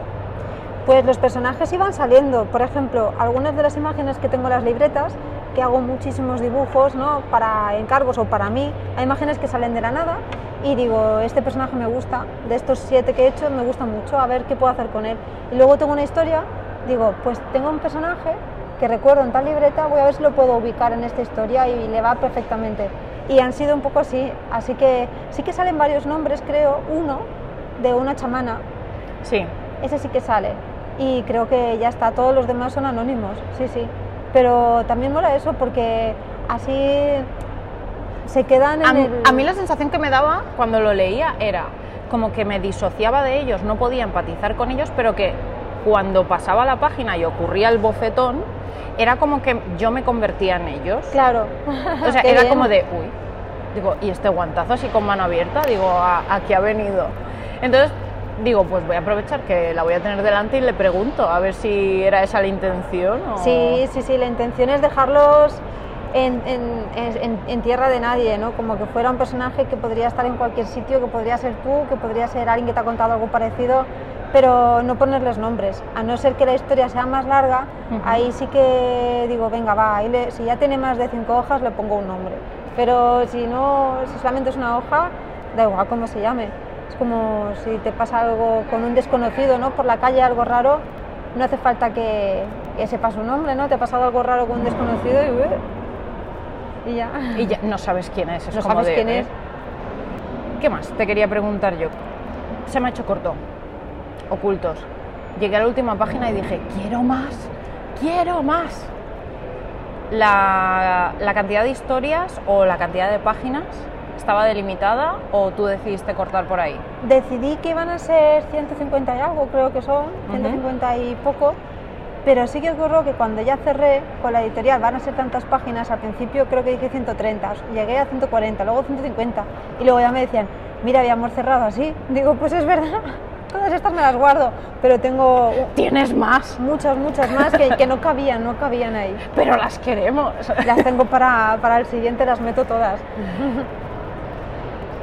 Luego, eh, volviendo también a lo que estábamos hablando al principio, ¿cómo ha cambiado la forma de trabajo, ya no solo cuando trabajabas de, mm, por encargos, sino por el hecho de trabajar para ti misma? O sea, ya no tanto por la, pan- la parte de encargos, sino el hecho de no es lo mismo trabajo para un periódico o una portada de un libro, sino voy a hacer mi obra a nivel de trabajo físico, ¿cómo ha cambiado eso? Pues es complicado y, está guay a la vez porque yo sigo trabajando mucho para portadas y para libros y para trabajos comerciales, es lo que me lleva el 80% de mi, de mi tiempo laboral, pero luego el otro tanto por cien lo dedico a lo mío y cuesta mucho cambiar el chip de hacer algunas cosas comerciales a de repente a sumergirme al mundo que quiero trabajar. Entonces lo que hice con Ocultos o con la anterior novela que hice con Pablo, la de Náufragos, fue dejar de trabajar unos cuantos meses, porque me resulta imposible. Es muy difícil el hacer una historia, sumergirme completamente y a la media hora, a la hora, cambiar el chip porque la otra portada que estoy haciendo necesita este tipo de atmósfera y el otro trabajo necesita otro tipo de atmósfera distinto. Entonces me hago un lío y me bloqueo, me bloqueo un montón y no puedo conseguir avanzar nada. Así que la estrategia que hice con los dos fue parar y dedicar como en una cueva a dedicarme solamente al libro porque es un mundo, tienes que entrar en él y nada que lo contamine y eso es difícil y lo comprenderá mucha gente ¿no? que hace cómic, ilustración, que a mí al menos me supone que es difícil, así que cuando ya lo tengo todo muy claro cierro y me dedico unos meses a, a eso, 100%. Y luego, por ejemplo, estabas comentando de lo de náufragos. ¿Cómo fue trabajar en tándem? Pues, hombre, te quitas la parte del guion prácticamente de decir, bueno, pues ya tengo el guion, me- lo revisamos. Tengo, tengo el esqueleto, ya de aquí no me puedo caer. Claro, tengo el esqueleto y nos reunimos para hacer el story juntos. Bueno, pues a mí me parece que aquí podíamos poner esto, ahí sí, pues a partir de me ha salido esto en casa, pues mira, me parece bien, pero es mucho más fácil, ¿no? Porque ya tienes una estructura de la cual se está encargando el otro para que todo se enlace bien. Y mi parte era dibujarlo lo mejor posible, ¿no? Y también dar alguna idea. Pero bueno, que, es mucho es sencillo, por así decirlo. Lo difícil es cuando eres tú la única que lleva al barco, ¿no? Porque dices, ostras, no sé si me estoy equivocando de dirección, no sé si, digamos que es más solitario, pero también es tu voz. Luego los eh, personajes hablan por ti y dicen las palabras que tú dirías. Cuando trabajas con alguien, lo más seguro es que, al menos lo que me pasó a mí, que me gustó mucho cómo terminó la historia, me gustó mucho el libro, pero siempre sabes que los que hablan son otros personajes, no los tuyos. Son mitad y mitad, pero habla otro. Hmm. Es una experiencia bonita, pero la otra también lo es. Así que son completamente distintas. Y con ocultos, ¿le ibas enseñando lo que llevabas a alguien para que te ayudara? En plan de socorro, que me estoy liando toda. Sí, sí, sin duda. Siempre han habido tres, cuatro personas a las que les enseño el trabajo y como cada una me dice una cosa muy distinta, Pues luego haces lo que te da la gana. ¿no? Exactamente. Oye, pues me parece fatal que el formato sea horizontal porque las librerías esto no tal y no me gusta el formato. Bueno, otro, me encanta el formato horizontal, me parece una pasada, genial. Pues yo creo que las historias cortas no cuadran, no me encajan. Otro, pues me encantan las historias cortas. Así que de todo, de, todo tipo de... Pues esta historia no me gusta, esta sí, la misma historia al revés.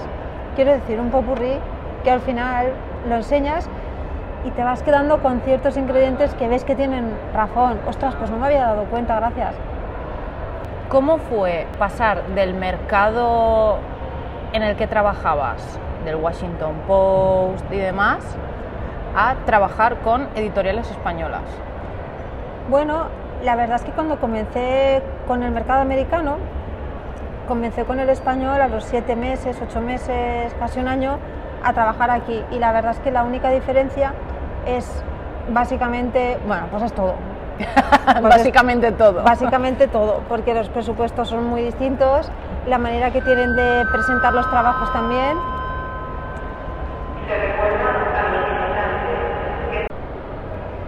Estábamos hablando de las diferencias entre el mercado americano de, como autora y el español. Pues las diferencias básicamente es que los precios son distintos, pero también es distinto el precio, la, la vida ¿no? en cada lugar.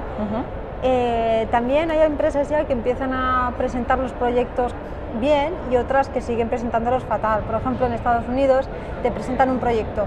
Esto es lo que tenemos, este es el presupuesto, estos son los tiempos y aquí puedes leer un poco y ya está. Aquí es, ¿cuánto pides? ¿Te interesaría trabajar con nosotros? Y no te dice ni de qué va el proyecto, ni el presupuesto, ni los tiempos, ni nada. Entonces tienes que ir a preguntar. Eso algunas, la mayoría, pero otras muchas lo hacen bien. Entonces aquí es un poco diverso, diverso. de- depende de con quién, trabajes.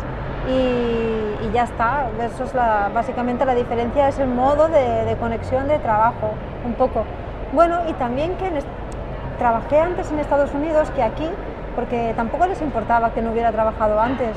Me, dieron, me abrieron las puertas a alguien que no había trabajado nunca, pero les gustó el dibujo y dijeron, pues bueno, vamos a trabajar contigo. Y, fue cuando ya empecé a trabajar fuera, cuando aquí ya empecé a interesar un poquito. que es un poco triste, también te lo digo. Hola, editoriales. Si alguien nos está escuchando de las editoriales, que sé que sí, porque os conozco a muchos, por favor, quered más a nuestros autores patrios. Por favor. Hay muchos autores noveles que, que bueno, que también Yo creo que los 10 últimos años a nivel cómic, editorial de cómic, está cambiando bastante. Ha en cambiado España. un montón, claro, yo te digo, esto es de hace 10 años. Entonces ahora lo guay es que, por ejemplo, veo muchas autoras y autores que, que con su Instagram que empiezan a sacar sus cosas, que incluso se autoeditan. Y luego ya las editoriales les confían ¿no? el hacer un libro o confiarles proyectos. Ha cambiado un montón. Entonces ahora yo creo que da igual la parte del mundo donde estés, que si tú sabes mover un poco tu trabajo y está el enlace de mucho trabajo, suerte, lugar, momento adecuado y tal, se da la magia, se da, se da el que vaya bien. Pero tiene que haber también un esfuerzo ¿no? para que eso ocurra. ¿Cuándo vamos a ver algo nuevo tuyo? ¿Prontito? Pues a ver, a ver, en- espero que en menos de un año. Bien. ¿Qué es lo que más te ha gustado de todo lo que te haya traído ocultos? Pues me ha gustado mucho poder también tener contacto con, con otros autores, porque les he preguntado mucho sobre sus procesos de trabajo. eh, y también lo más bonito, yo creo que cuando la gente lo lee, que te pueda comentar lo que le ha parecido, tanto si le ha parecido horroroso como si le ha encantado. Porque con la ilustración no pasa eso, con la ilustración es algo más, bueno, una ilustración que puede quedar bonita, pero cuando ya cuentas una historia y ves que a alguien le ha sucedido algo similar, que han conectado, que ya hay un nivel más profundo ¿no? de, de conexión con, con quien lo ve y quien lo lee.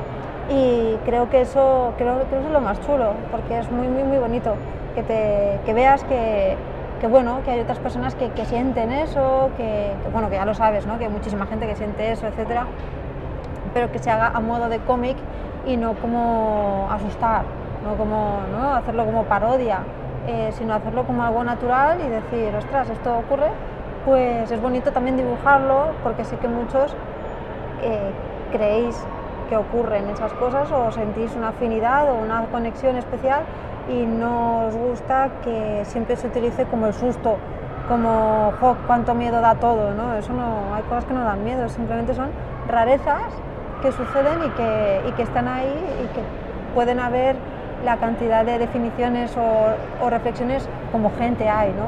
Y eso es guay. Y que tampoco hace falta que todo tenga explicación. Claro, no, no, es muy guay cuando, cuando no todo tiene explicación. Pues ha sucedido esto, ¿qué será? Pues no lo sé. Como generar más preguntas que respuestas.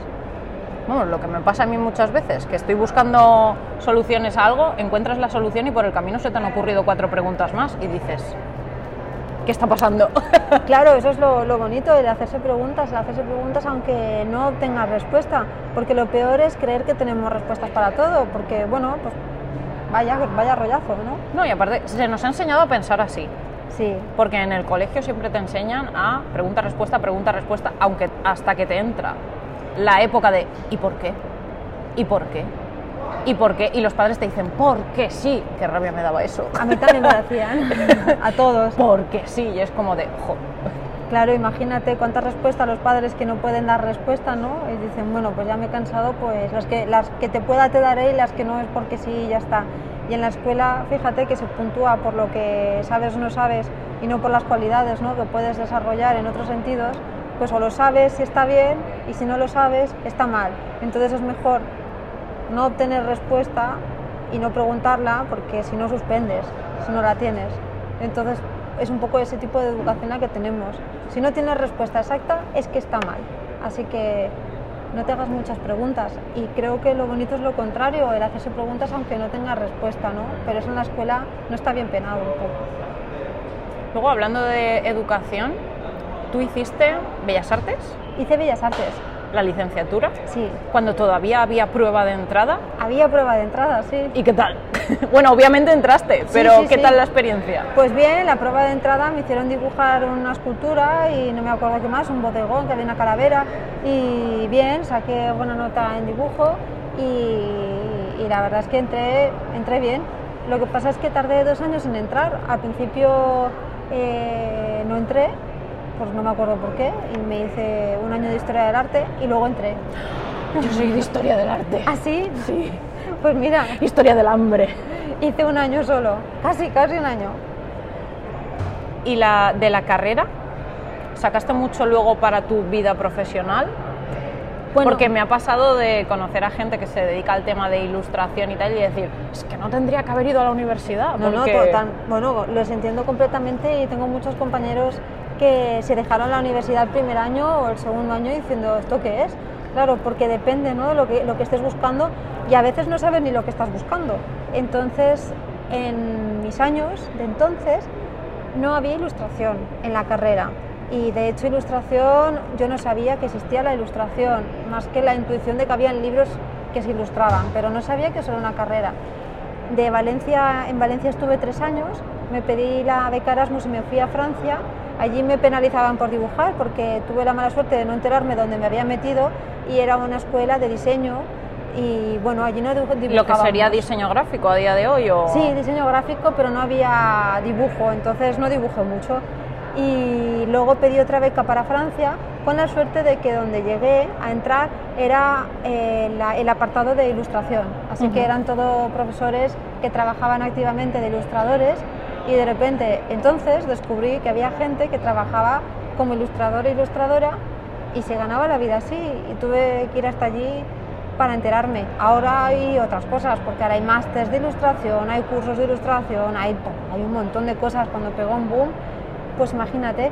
Pero bueno, luego me fui a Barcelona y empecé a hacer lo que había aprendido el año anterior, por mi cuenta, porque en la escuela tampoco había ilustración, así que lo hacía en casa, o en los bares, o en las cafeterías, y me trabajé un portafolio que luego me fue mejor, al principio muy mal y luego mejor.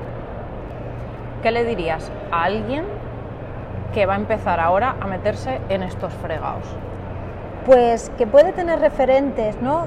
Que se pueden encontrar en las redes, eso está muy bien, porque más o menos puedes descubrir qué es lo que te gusta y qué es lo que no, pero que los mejores referentes los vas a encontrar en las películas que te gustan, en el cine que te gusta, en el tipo de colores que te gusta ver, por ejemplo, en el cine, en las series, en los libros, ¿qué te imaginas?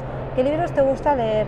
¿Qué... Vete a exposiciones, a galerías, coge referencias de un montón de sitios que no sean de ilustradores, porque lo que ocurre muchas veces es que cuando nos influenciamos o se influencia los, la gente que está comenzando en otros ilustradores, digamos que siguen una estela demasiado clara y pueden confundirse porque puede gustarles otro inmediatamente y no saber qué estilo coger, porque van cogiendo estilos, pero si uno se hace su propio estilo con los elementos que encuentra que le gustan de verdad, al final es como se genera un mundo, ¿no? Un mundo no solamente es el dibujo, el color, sino qué elementos incluyes, qué cosas te interesan, qué simbolismo quieres meter, qué escenas te gustan y eso solamente lo puedes descubrir en el día a día leyendo, viendo películas, yendo a museos, yendo a exposiciones, haciendo vida cultural, poniendo la oreja, escuchando conversaciones, contando las historias. Todo eso es lo que hace que, un artista tenga un mundo interior, porque da igual que seas un ilustrador o un pintor o un escultor, al final es qué puedes tú aportar al mundo, ¿no? que sea único en ti. Por eso que hay mucha gente que se, deprime mucho porque dice, jo, cuánta gente muy buena hay ya de ilustradores y tal, la comparación, ¿no? Claro, pero todos ellos han llevado un proceso largo de, de entender qué es lo que les ha motivado a estar ahí o qué mundo generar. Y yo creo que ese es el mejor consejo que, puedo dar. Pues muchas gracias por atendernos, que no quiero tampoco que llegues tarde a la, a la firma. Y nada, si os lo hemos dicho ya 800.000 veces en el podcast, porque seguro que lo he dicho yo ya 800.000 veces a estas alturas, también lo hemos puesto en la página web, leed Ocultos, por favor, que es una maravilla. Muchísimas gracias, tía Aragada. Muchas gracias por invitarme. Y gracias por atendernos.